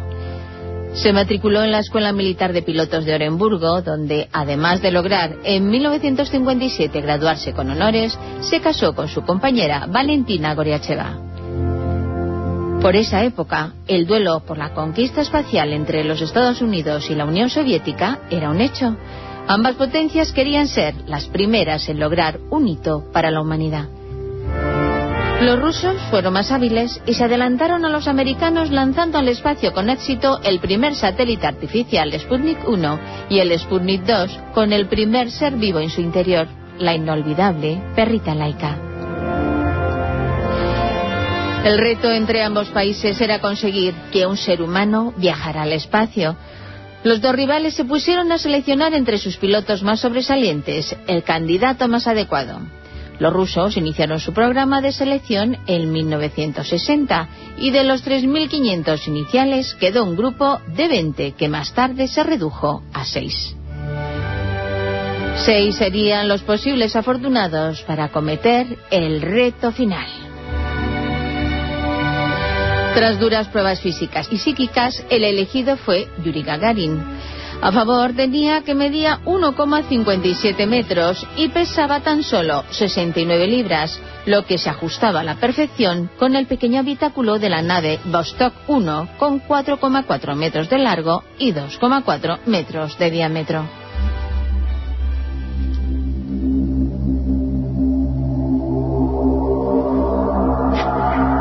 Sabéis, el 12 de abril de 1961, la Vostok 1 era lanzada al espacio desde el cosmódromo de Baikonur con el primer cosmonauta de la historia, Yuri Gagarin. Gagarin permaneció en órbita tan solo una hora y 48 minutos a 315 kilómetros de altitud y una velocidad de 28.000 kilómetros hora aproximadamente.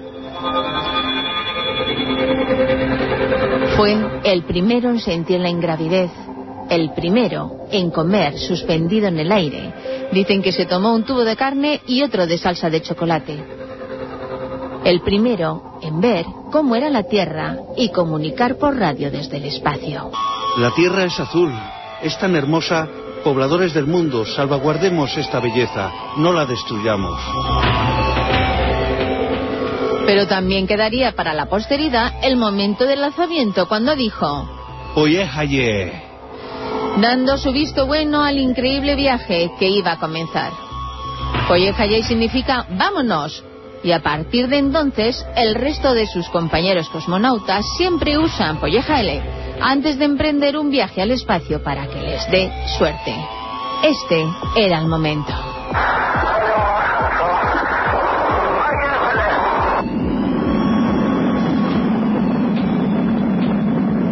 Dicen que otro ritual es echar una meadita en una de las ruedas del autobús que transporta a los cosmonautas hacia la salida de despegue. Según reza, Gagarin lo hizo y al parecer sus camaradas sin la traición. Yo dudo mucho de que esto sea cierto. Solo con ver el aparatoso traje que portan los cosmonautas, pues yo creo que ya se cuidarán mucho de haber meado antes.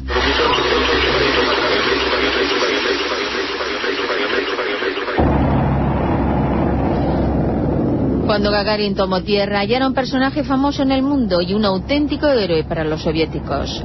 Realizó una gira mundial por diferentes países y tras un corto periodo en política volvió a la ciudad de las estrellas donde se entrenaba a los cosmonautas rusos.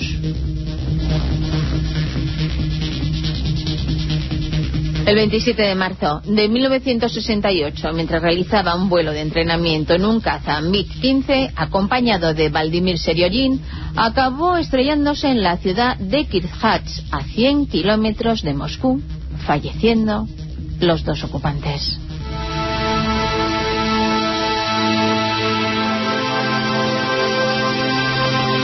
La versión oficial del Kremlin fue que el accidente se había producido por una maniobra brusca al intentar esquivar un posible obstáculo. Dicha especulación no era muy convincente para los expertos en aeronáutica y comenzaron los rumores sobre otras posibles causas. Entre ellas salió a colación un pasado de alcoholismo padecido por el héroe ruso. Otros optaron en cambio por echarle la culpa al mismísimo Leonid Desnev, máximo dirigente de la Unión Soviética en esa época, que habría urdido el accidente celoso de la gran fama adquirida por Gagarin. No obstante, Igor Kuznetsov, antiguo coronel de la Fuerza Armada Soviética, se empeñó en descubrir qué había ocurrido en realidad. Tras siete años de ardua investigación, llegó a la conclusión que lo que había causado el accidente del MiG-15 fue un ataque de pánico sufrido por Gagarin al comprobar que un conducto de ventilación de la cabina estaba abierto. Eso al parecer hizo que perdiera el control cayendo el avión en picado, provocando el desvanecimiento de ambos pilotos y el posterior estrellamiento mortal contra el suelo. Gagarin dejaría viuda y dos hijos. En 1975 se erigió en el mismo lugar del accidente un monumento para recordar a Yuri Gagarin, el primer ser humano en viajar al espacio. Y como sabéis, el próximo 12 de abril se celebra el Día del Espacio proclamado por la ONU en honor al hito que logró Gagarin aquel 12 de abril de 1961. Y damos las gracias a nuestro compañero de informativos, José Manuel Gabriel, que se ha metido en la piel de Yuri Gagarin.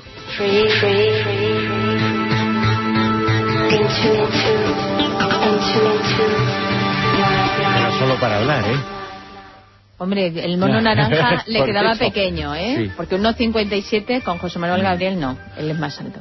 Desde luego. Pero Gagarin fue un auténtico héroe, uno de los eh, primeros hombres, bueno, el primer hombre, en demostrar que el hombre podía salir de su, de su casa y mirar al espacio y apuntar lejos algo de lo que hemos hablado en la tertulia. No, y que los rusos lo hicieron muy bien, porque podría haber salido mal ese lanzamiento y salió todo perfecto y estuvo ahí viendo por primera vez la Tierra, debió de ser sensacional. Desde luego que sí. Hemos eh, tenido a lo largo de toda la noche, habéis participado mucho con el Modilla Rosavientos en Twitter, por gentileza de la editorial Planeta, cinco ejemplares eh, del libro El Día del Relámpago, la nueva novela de JJ Benítez. Y los eh, ganadores, tanto en el correo electrónico, en rosa.vientos.es, por ejemplo, Silvia, son... Pues mira, en el correo electrónico han sido Manuel y Pilar Millastre. Y en eh, Twitter, Manuel también, en esta ocasión López Romero, Susana García y David Algarra. Los cinco han sido los eh, ganadores. Ayer tuvimos la primera parte del sorteo, hoy la segunda. Desde luego mucha presencia de este nuevo trabajo de JJ Benítez a lo largo de este fin de semana en La Rosa de los Vientos. Nosotros, eso sí, volvemos el próximo sábado para noche, madrugada de domingo, con muchísimas otras cosas. Exactamente, con muchísimos temas y ya sabéis, en Albacete esa cita el sábado 13 a las 11 de la mañana en el Parque de la Pulgosa. Si queréis plantar un árbol, ahí estaremos todos los rosaventeros que podamos reunirnos. Y por otro lado, también en Cuenca, ¿no?